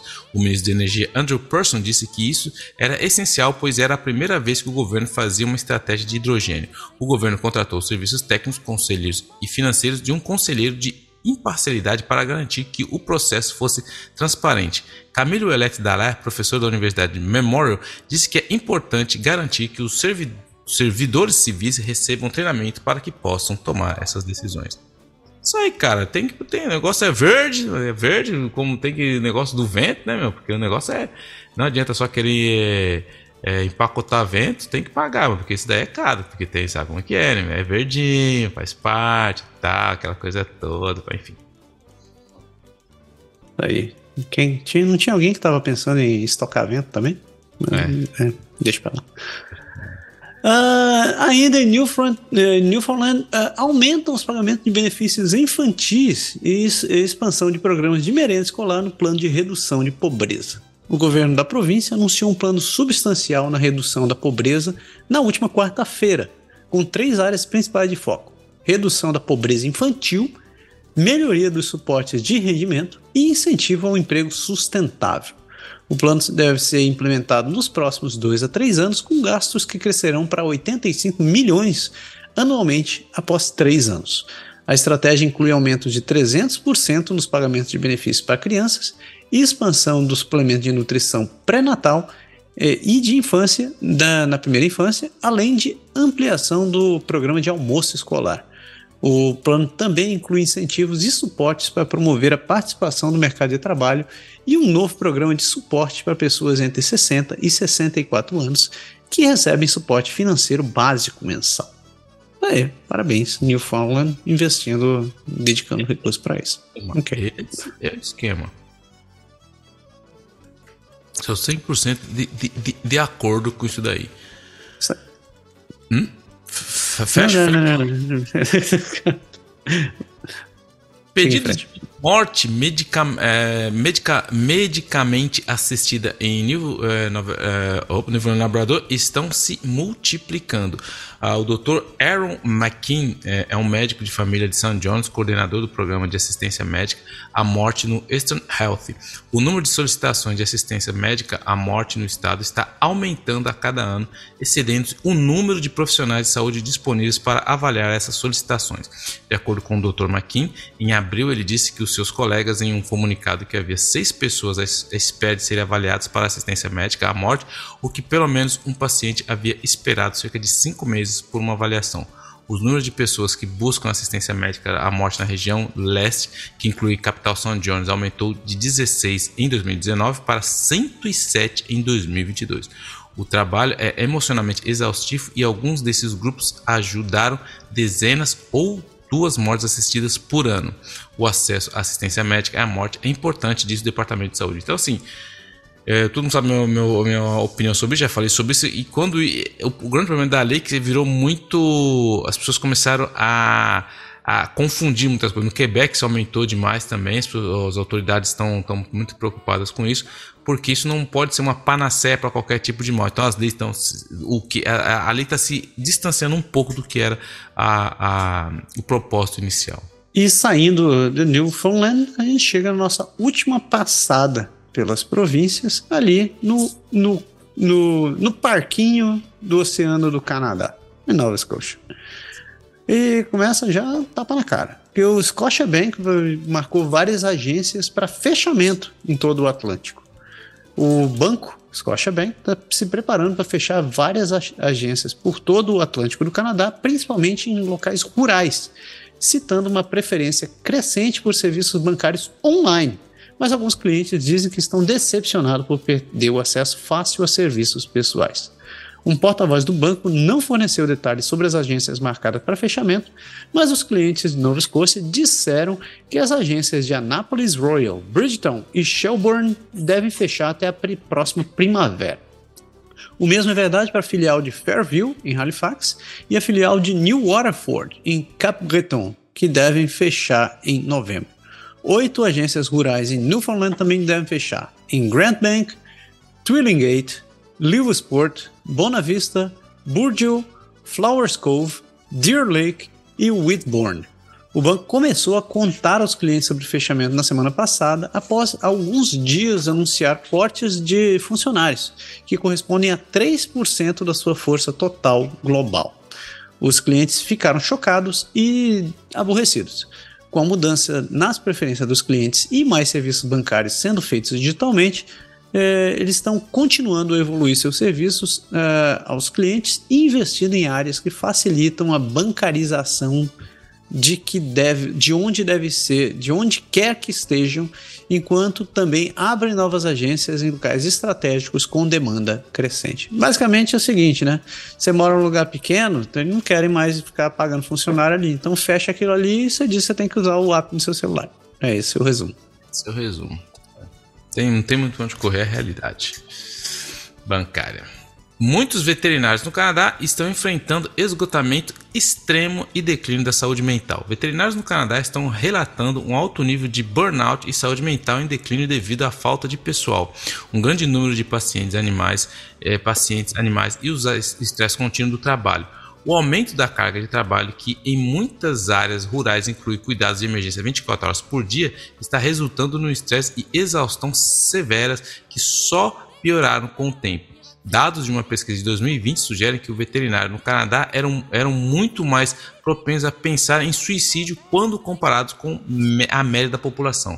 A pandemia também contribuiu para o aumento da quantidade de animais que, de estimação e a escassez de, de técnicos, veterinários e veterinários disponíveis para trabalhar. O estresse entre o pessoal veterinário em várias províncias muito maior hoje do que há 18 anos. Alguns membros da equipe veterinária podem sentir-se presos em seus empregos e incapazes de obter ajuda. O presidente da Associação Médica Veterinária Canadense afirmou que a eutanásia dos animais tem um grande impacto na saúde mental do pessoal veterinário, que muitas vezes desenvolve relacionamentos de longo prazo com os animais que cuidam em seu, e seus donos. Além disso, a realidade financeira de operar uma clínica veterinária e exigir que os clientes paguem também é um estresse moral. O número de veterinários que trabalham em seus próprios consultórios tem diminuído e os veterinários estão optando por trabalhar em cargos que lhe permitam limitar suas horas. E o ponto interessante disso aqui que é, que é justamente que a gente fala de veterinário, né? Você acha que o cara que cuida só de cachorro e gato, cara, esses caras que trabalham nessas áreas rurais, isso é um trampo, velho, mas é um trampo enorme, porque primeiro que os bichinhos são pequenininhos, não dá pra pegar no colo, e a demanda é muito grande, porque esses animais têm muito mais outras tarefas que o seu gatinho que tá ali. É, ainda mais em, em, Fazenda, né? Tinha, tinha até uma série, vou deixar isso aí como minha, minha dica desse programa, desse programa também. Mas tinha uma série no Netflix que era The, The Ranch, que era com Ashton Kutcher, muito bom. E falava da vida do, do, do pessoal que morava no interior de Montana. E eles tinham um rancho lá. E, velho, que trampo que era aquele negócio. Eles cuidavam de. Tinha um gado leiteiro. Rapaz, o veterinário era membro da família praticamente. E o cara tava ali direto. Senão não tinha como sobreviver. E ainda, Nova Scotia, atletas da província levam para casa oito medalhas nos Jogos Pan-Americanos. Atletas de Nova Scotia voltaram dos Jogos Pan-Americanos, que foram em Santiago, no Chile, com uma grande quantidade de medalhas. Wild Sanford, de Kenneth Cook, ganhou a primeira medalha de ouro de Nova Escócia no boxe e a sua esposa, a mergulhadora Pamela Ware, ganhou duas medalhas de ouro e uma de prata. Os remadores de Nova Escócia também ganharam várias medalhas, incluindo ouro para Michelle Russell na, na K1 500, o Craig Spence no C2 500 metros e o Sloan Mackenzie no C2 500 metros. E prata para Wiley Melanson no K4 500 metros. Sarah Milton, de Brooklyn, ganhou um ouro no lançamento de peso, enquanto Ellie Black, de Halifax, optou por não competir. Dois atletas de Nova Escócia vão para o para o, os jogos para, para pan-americanos. Ian Kent no tênis de mesa e David Bambrick no lançamento de peso. Então, parabéns para os atletas de Nova Escócia. É muito ouro vindo para cá. Muito ouro. Isso aí. Cara, você é lutador de boxe, sua mulher é mergulhadora e os dois ganham ouro. Tá louco, mano. Imagina a criança que vai ser. Mas vamos lá. O primeiro-ministro da Nova Escócia pede desculpas às pessoas com deficiência por discriminação histórica e sistêmica. O primeiro-ministro da Nova Escócia, Tim Houston, pediu as desculpas às pessoas com deficiência no estado por anos de discriminação histórica e sistêmica. A desculpa foi parte de um vídeo de saudação que Houston enviou a um recente congresso que discutiu o futuro das pessoas com deficiência na Nova Escócia. Ele disse que é como tratamos nossos cidadãos mais vulneráveis que nos define como sociedade. O governo falhou em igualar o campo de jogo para as pessoas com deficiências, o que é vergonhoso. Como resultado, eles não tiveram o direito de escolher onde viver, com quem viver ou como receber apoio. A desculpa segue um acordo legal que o governo fez com a Coalizão de Direitos das Pessoas com Deficiências e a Comissão de Direitos Humanos da Nova Escócia. Advogados elogiaram a desculpa e disseram que é um passo para mudar a forma como as pessoas com deficiência são vistas na sociedade. O governo também disse que haverá mais dinheiro nos próximos orçamentos provincial para ajudar as pessoas nesse esforço. Tá aí, cara. E a gente tá vendo no começo lá o cara, a área Canadá que em 2023 não consegue nem colocar o cara direito na cadeira. Mas vamos lá. Cara, que dureza, hein, esse programa. A gente quase fechou o bingo, faltou só mais uma empresa para fechar isso aqui, mas não teve nada da Bel. Então ficou pendente. Mas isso aí. E se a gente fecha nossas notícias do país, a gente segue para a parte mais doce desse programa. Sugar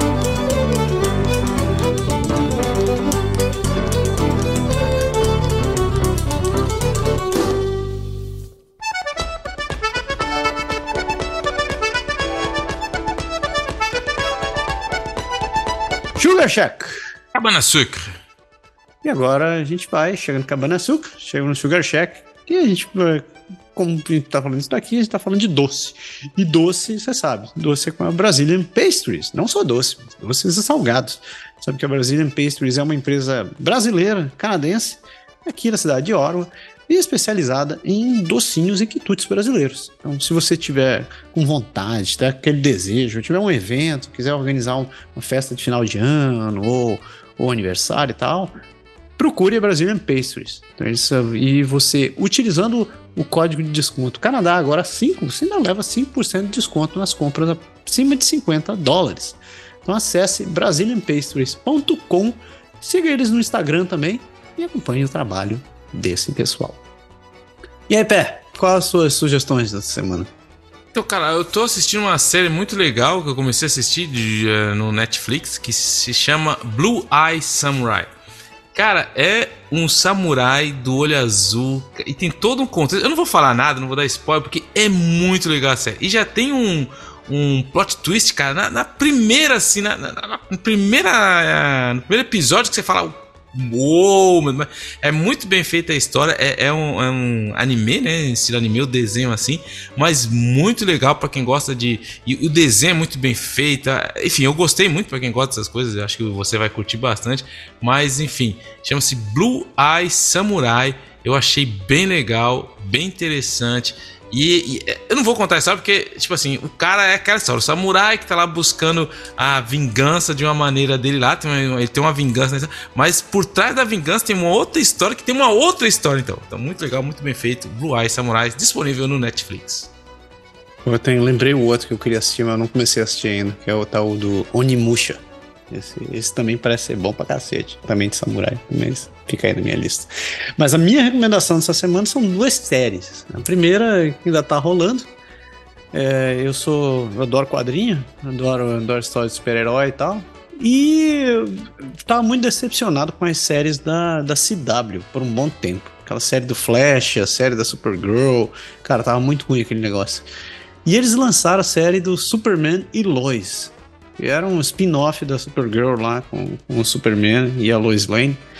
E eles tiveram, tiveram filhos. Nessa, nessa história, né, nessa série, eles tiveram filhos.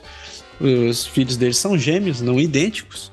E, e começa, o começo, o começo, o primeiro episódio, já começa com o Clark recebendo a notícia que a mãe dele morreu e eles iam tomar a, a fazenda, porque não tinha mais ninguém para cuidar daquilo.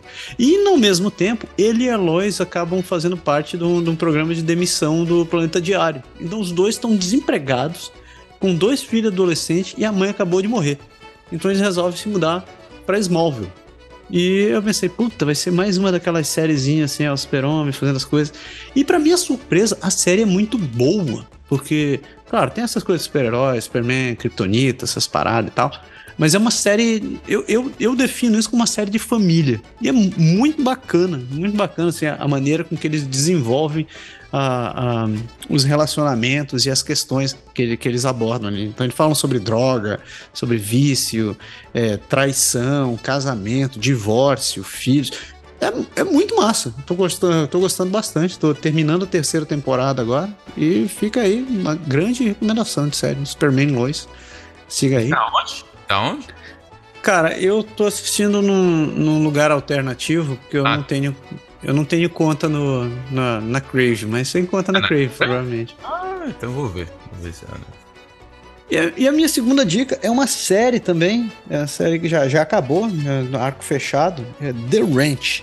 É com Ashton Kutcher e com o é, Tom Elliott. Tom Elliott, você sabe, aquele cara lá com um bigodão enorme, uma voz grave pra caramba. Muito massa. É a história do, uma história de uma família que tem um rancho no interior de Montana. E são chucrão, assim, né? aquela vida no interior. E o filho tinha saído dali para jogar futebol, futebol americano, voltou e tá ali. E só que, assim, ele tá tentando se adaptar, porque ele nunca teve aquela vida no interior. E é, é, eu acho bacana, é aquela, aquela história. Também é uma questão de. É uma história de relacionamento. Ela tem. A, a série balança numa, num tipo de dramédia. Então tem uns momentos que você dá uma risada, outros você fica, pelo amor de Deus. E, e, o único. Tem um lado muito ruim dessa, dessa série aí, que é um dos personagens, o, o amigo do. O amigo do, do personagem principal, que é o. que é o Ashton Kutcher, que é interpretado pelo pelo Danny Masterson. E o Danny Masterson teve, se meteu nos problemas de assédio e estupro violento aí. Infelizmente, ele tem um papel, papel importante na série, mas é, não tira não tira o valor da série. Eu acho que os relacionamentos ali é o que, que vale a pena, então fica essa dica. E para fechar, a gente sempre dá essa dica: não deixe de doar sangue. Né? A gente sempre comenta aqui que os bancos de, de, de sangue no Canadá estão muito baixos e, e, enquanto, enquanto que a gente vive comentando que infelizmente os serviços de saúde não estão seus melhores, a gente tem como, tem como ajudar, a gente tem como fazer a nossa parte de, de várias maneiras. E uma delas é doando sangue. Então acesse o blood.ca, se você nunca doou sangue aqui, você pode encontrar lugares onde você pode doar sangue, onde está precisando, e tem informações sobre como você pode fazer isso. É, você pode inclusive agendar quando você pode fazer isso direto pelo site. Então, vá lá no blood.ca, faça seu papel de cidadão. Pé, Bravo campeão essa semana tem muita gente, eu não consegui anotar todo mundo porque tava difícil, velho. Tava o mais grosso aqui foi a WestJet, que derrubou o, o paciente dentro do, dentro do avião, o paciente com o passageiro com deficiência dentro do avião. O Tim Hortons, que, que tropeçou violentamente e acabou servindo leite, o chá com leite e a, e a, e a, e a consumidora lá, a cliente acabou tendo um ataque, um ataque alérgico e está à beira da morte. A Lynx Air, que abriu a porta errada do aeroporto de Toronto e deixou todo mundo enrolado ali, não conseguia se meter para canto algum. Teve a mulher que usou, a secretária lá do Quebec, que pegou o dinheiro do, do patrão para fazer o casamento. O médico que, que também deu com a língua nos dentes, falando da, da, fazendo post sobre a banda, a faixa de Gaza. E a Universidade de Concórdia. E, cara, eu não sei quem escolher essa semana, tá, tá difícil. Sei, eu, eu tá vou de Tim Hortons, cara, porque o Tim Hortons é um símbolo, né, mano? Tim Hortons, pelo amor de Deus, mano. Ô, Tim Hortons, não pode, não podia ter dado uma dessa, mano. Piasca, então fica aí. O Bravo Champion fica pro Tim Hortons que conseguiu, conseguiu fazer dessa deslizada feia, hein, cara. E o momento Good Vibes vai para o programa de sensor de qualidade de ar que está sendo financiado pela British Columbia Lung Foundation. A gente espera que isso possa ajudar as pessoas a terem não, não terem mais problemas de saúde, né? não terem mais problema com a fumaça, que a gente sabe que infelizmente vai acontecer bastante. A gente quer mandar um abraço para todo mundo que segue nosso programa, continua mandando mensagem, continua mandando, interagindo com a gente ali no, no, no Twitter. Eu vou continuar chamando isso de Twitter, eu me recuso a chamar isso de X, porque que nome ridículo, enfim. É, mandar e-mail pro, pro Magapo, pra Ana Clara, pro Josias. Josias falando, falou bastante sobre a neve, a neve onde ele mora, falando que a neve não vai, não vai acabar tão cedo uh, pro Lucas Fry, pro Gilson Júnior, pra Tuana, pro, pro Gui Chique, pro Fernando Matos, é, pra Simone de Dantas e para todo mundo que continua seguindo. Muito obrigado, muito é, é sempre bacana ter vocês por aqui. E continue escrevendo, continue mandando mensagem, continue interagindo com a gente, que é para vocês que a gente faz esse programa. Deu pé. Deu, valeu. Isso aí, pessoas, uma excelente semana para todo mundo e a gente se vê semana que vem. Falou. Abraço. Valeu.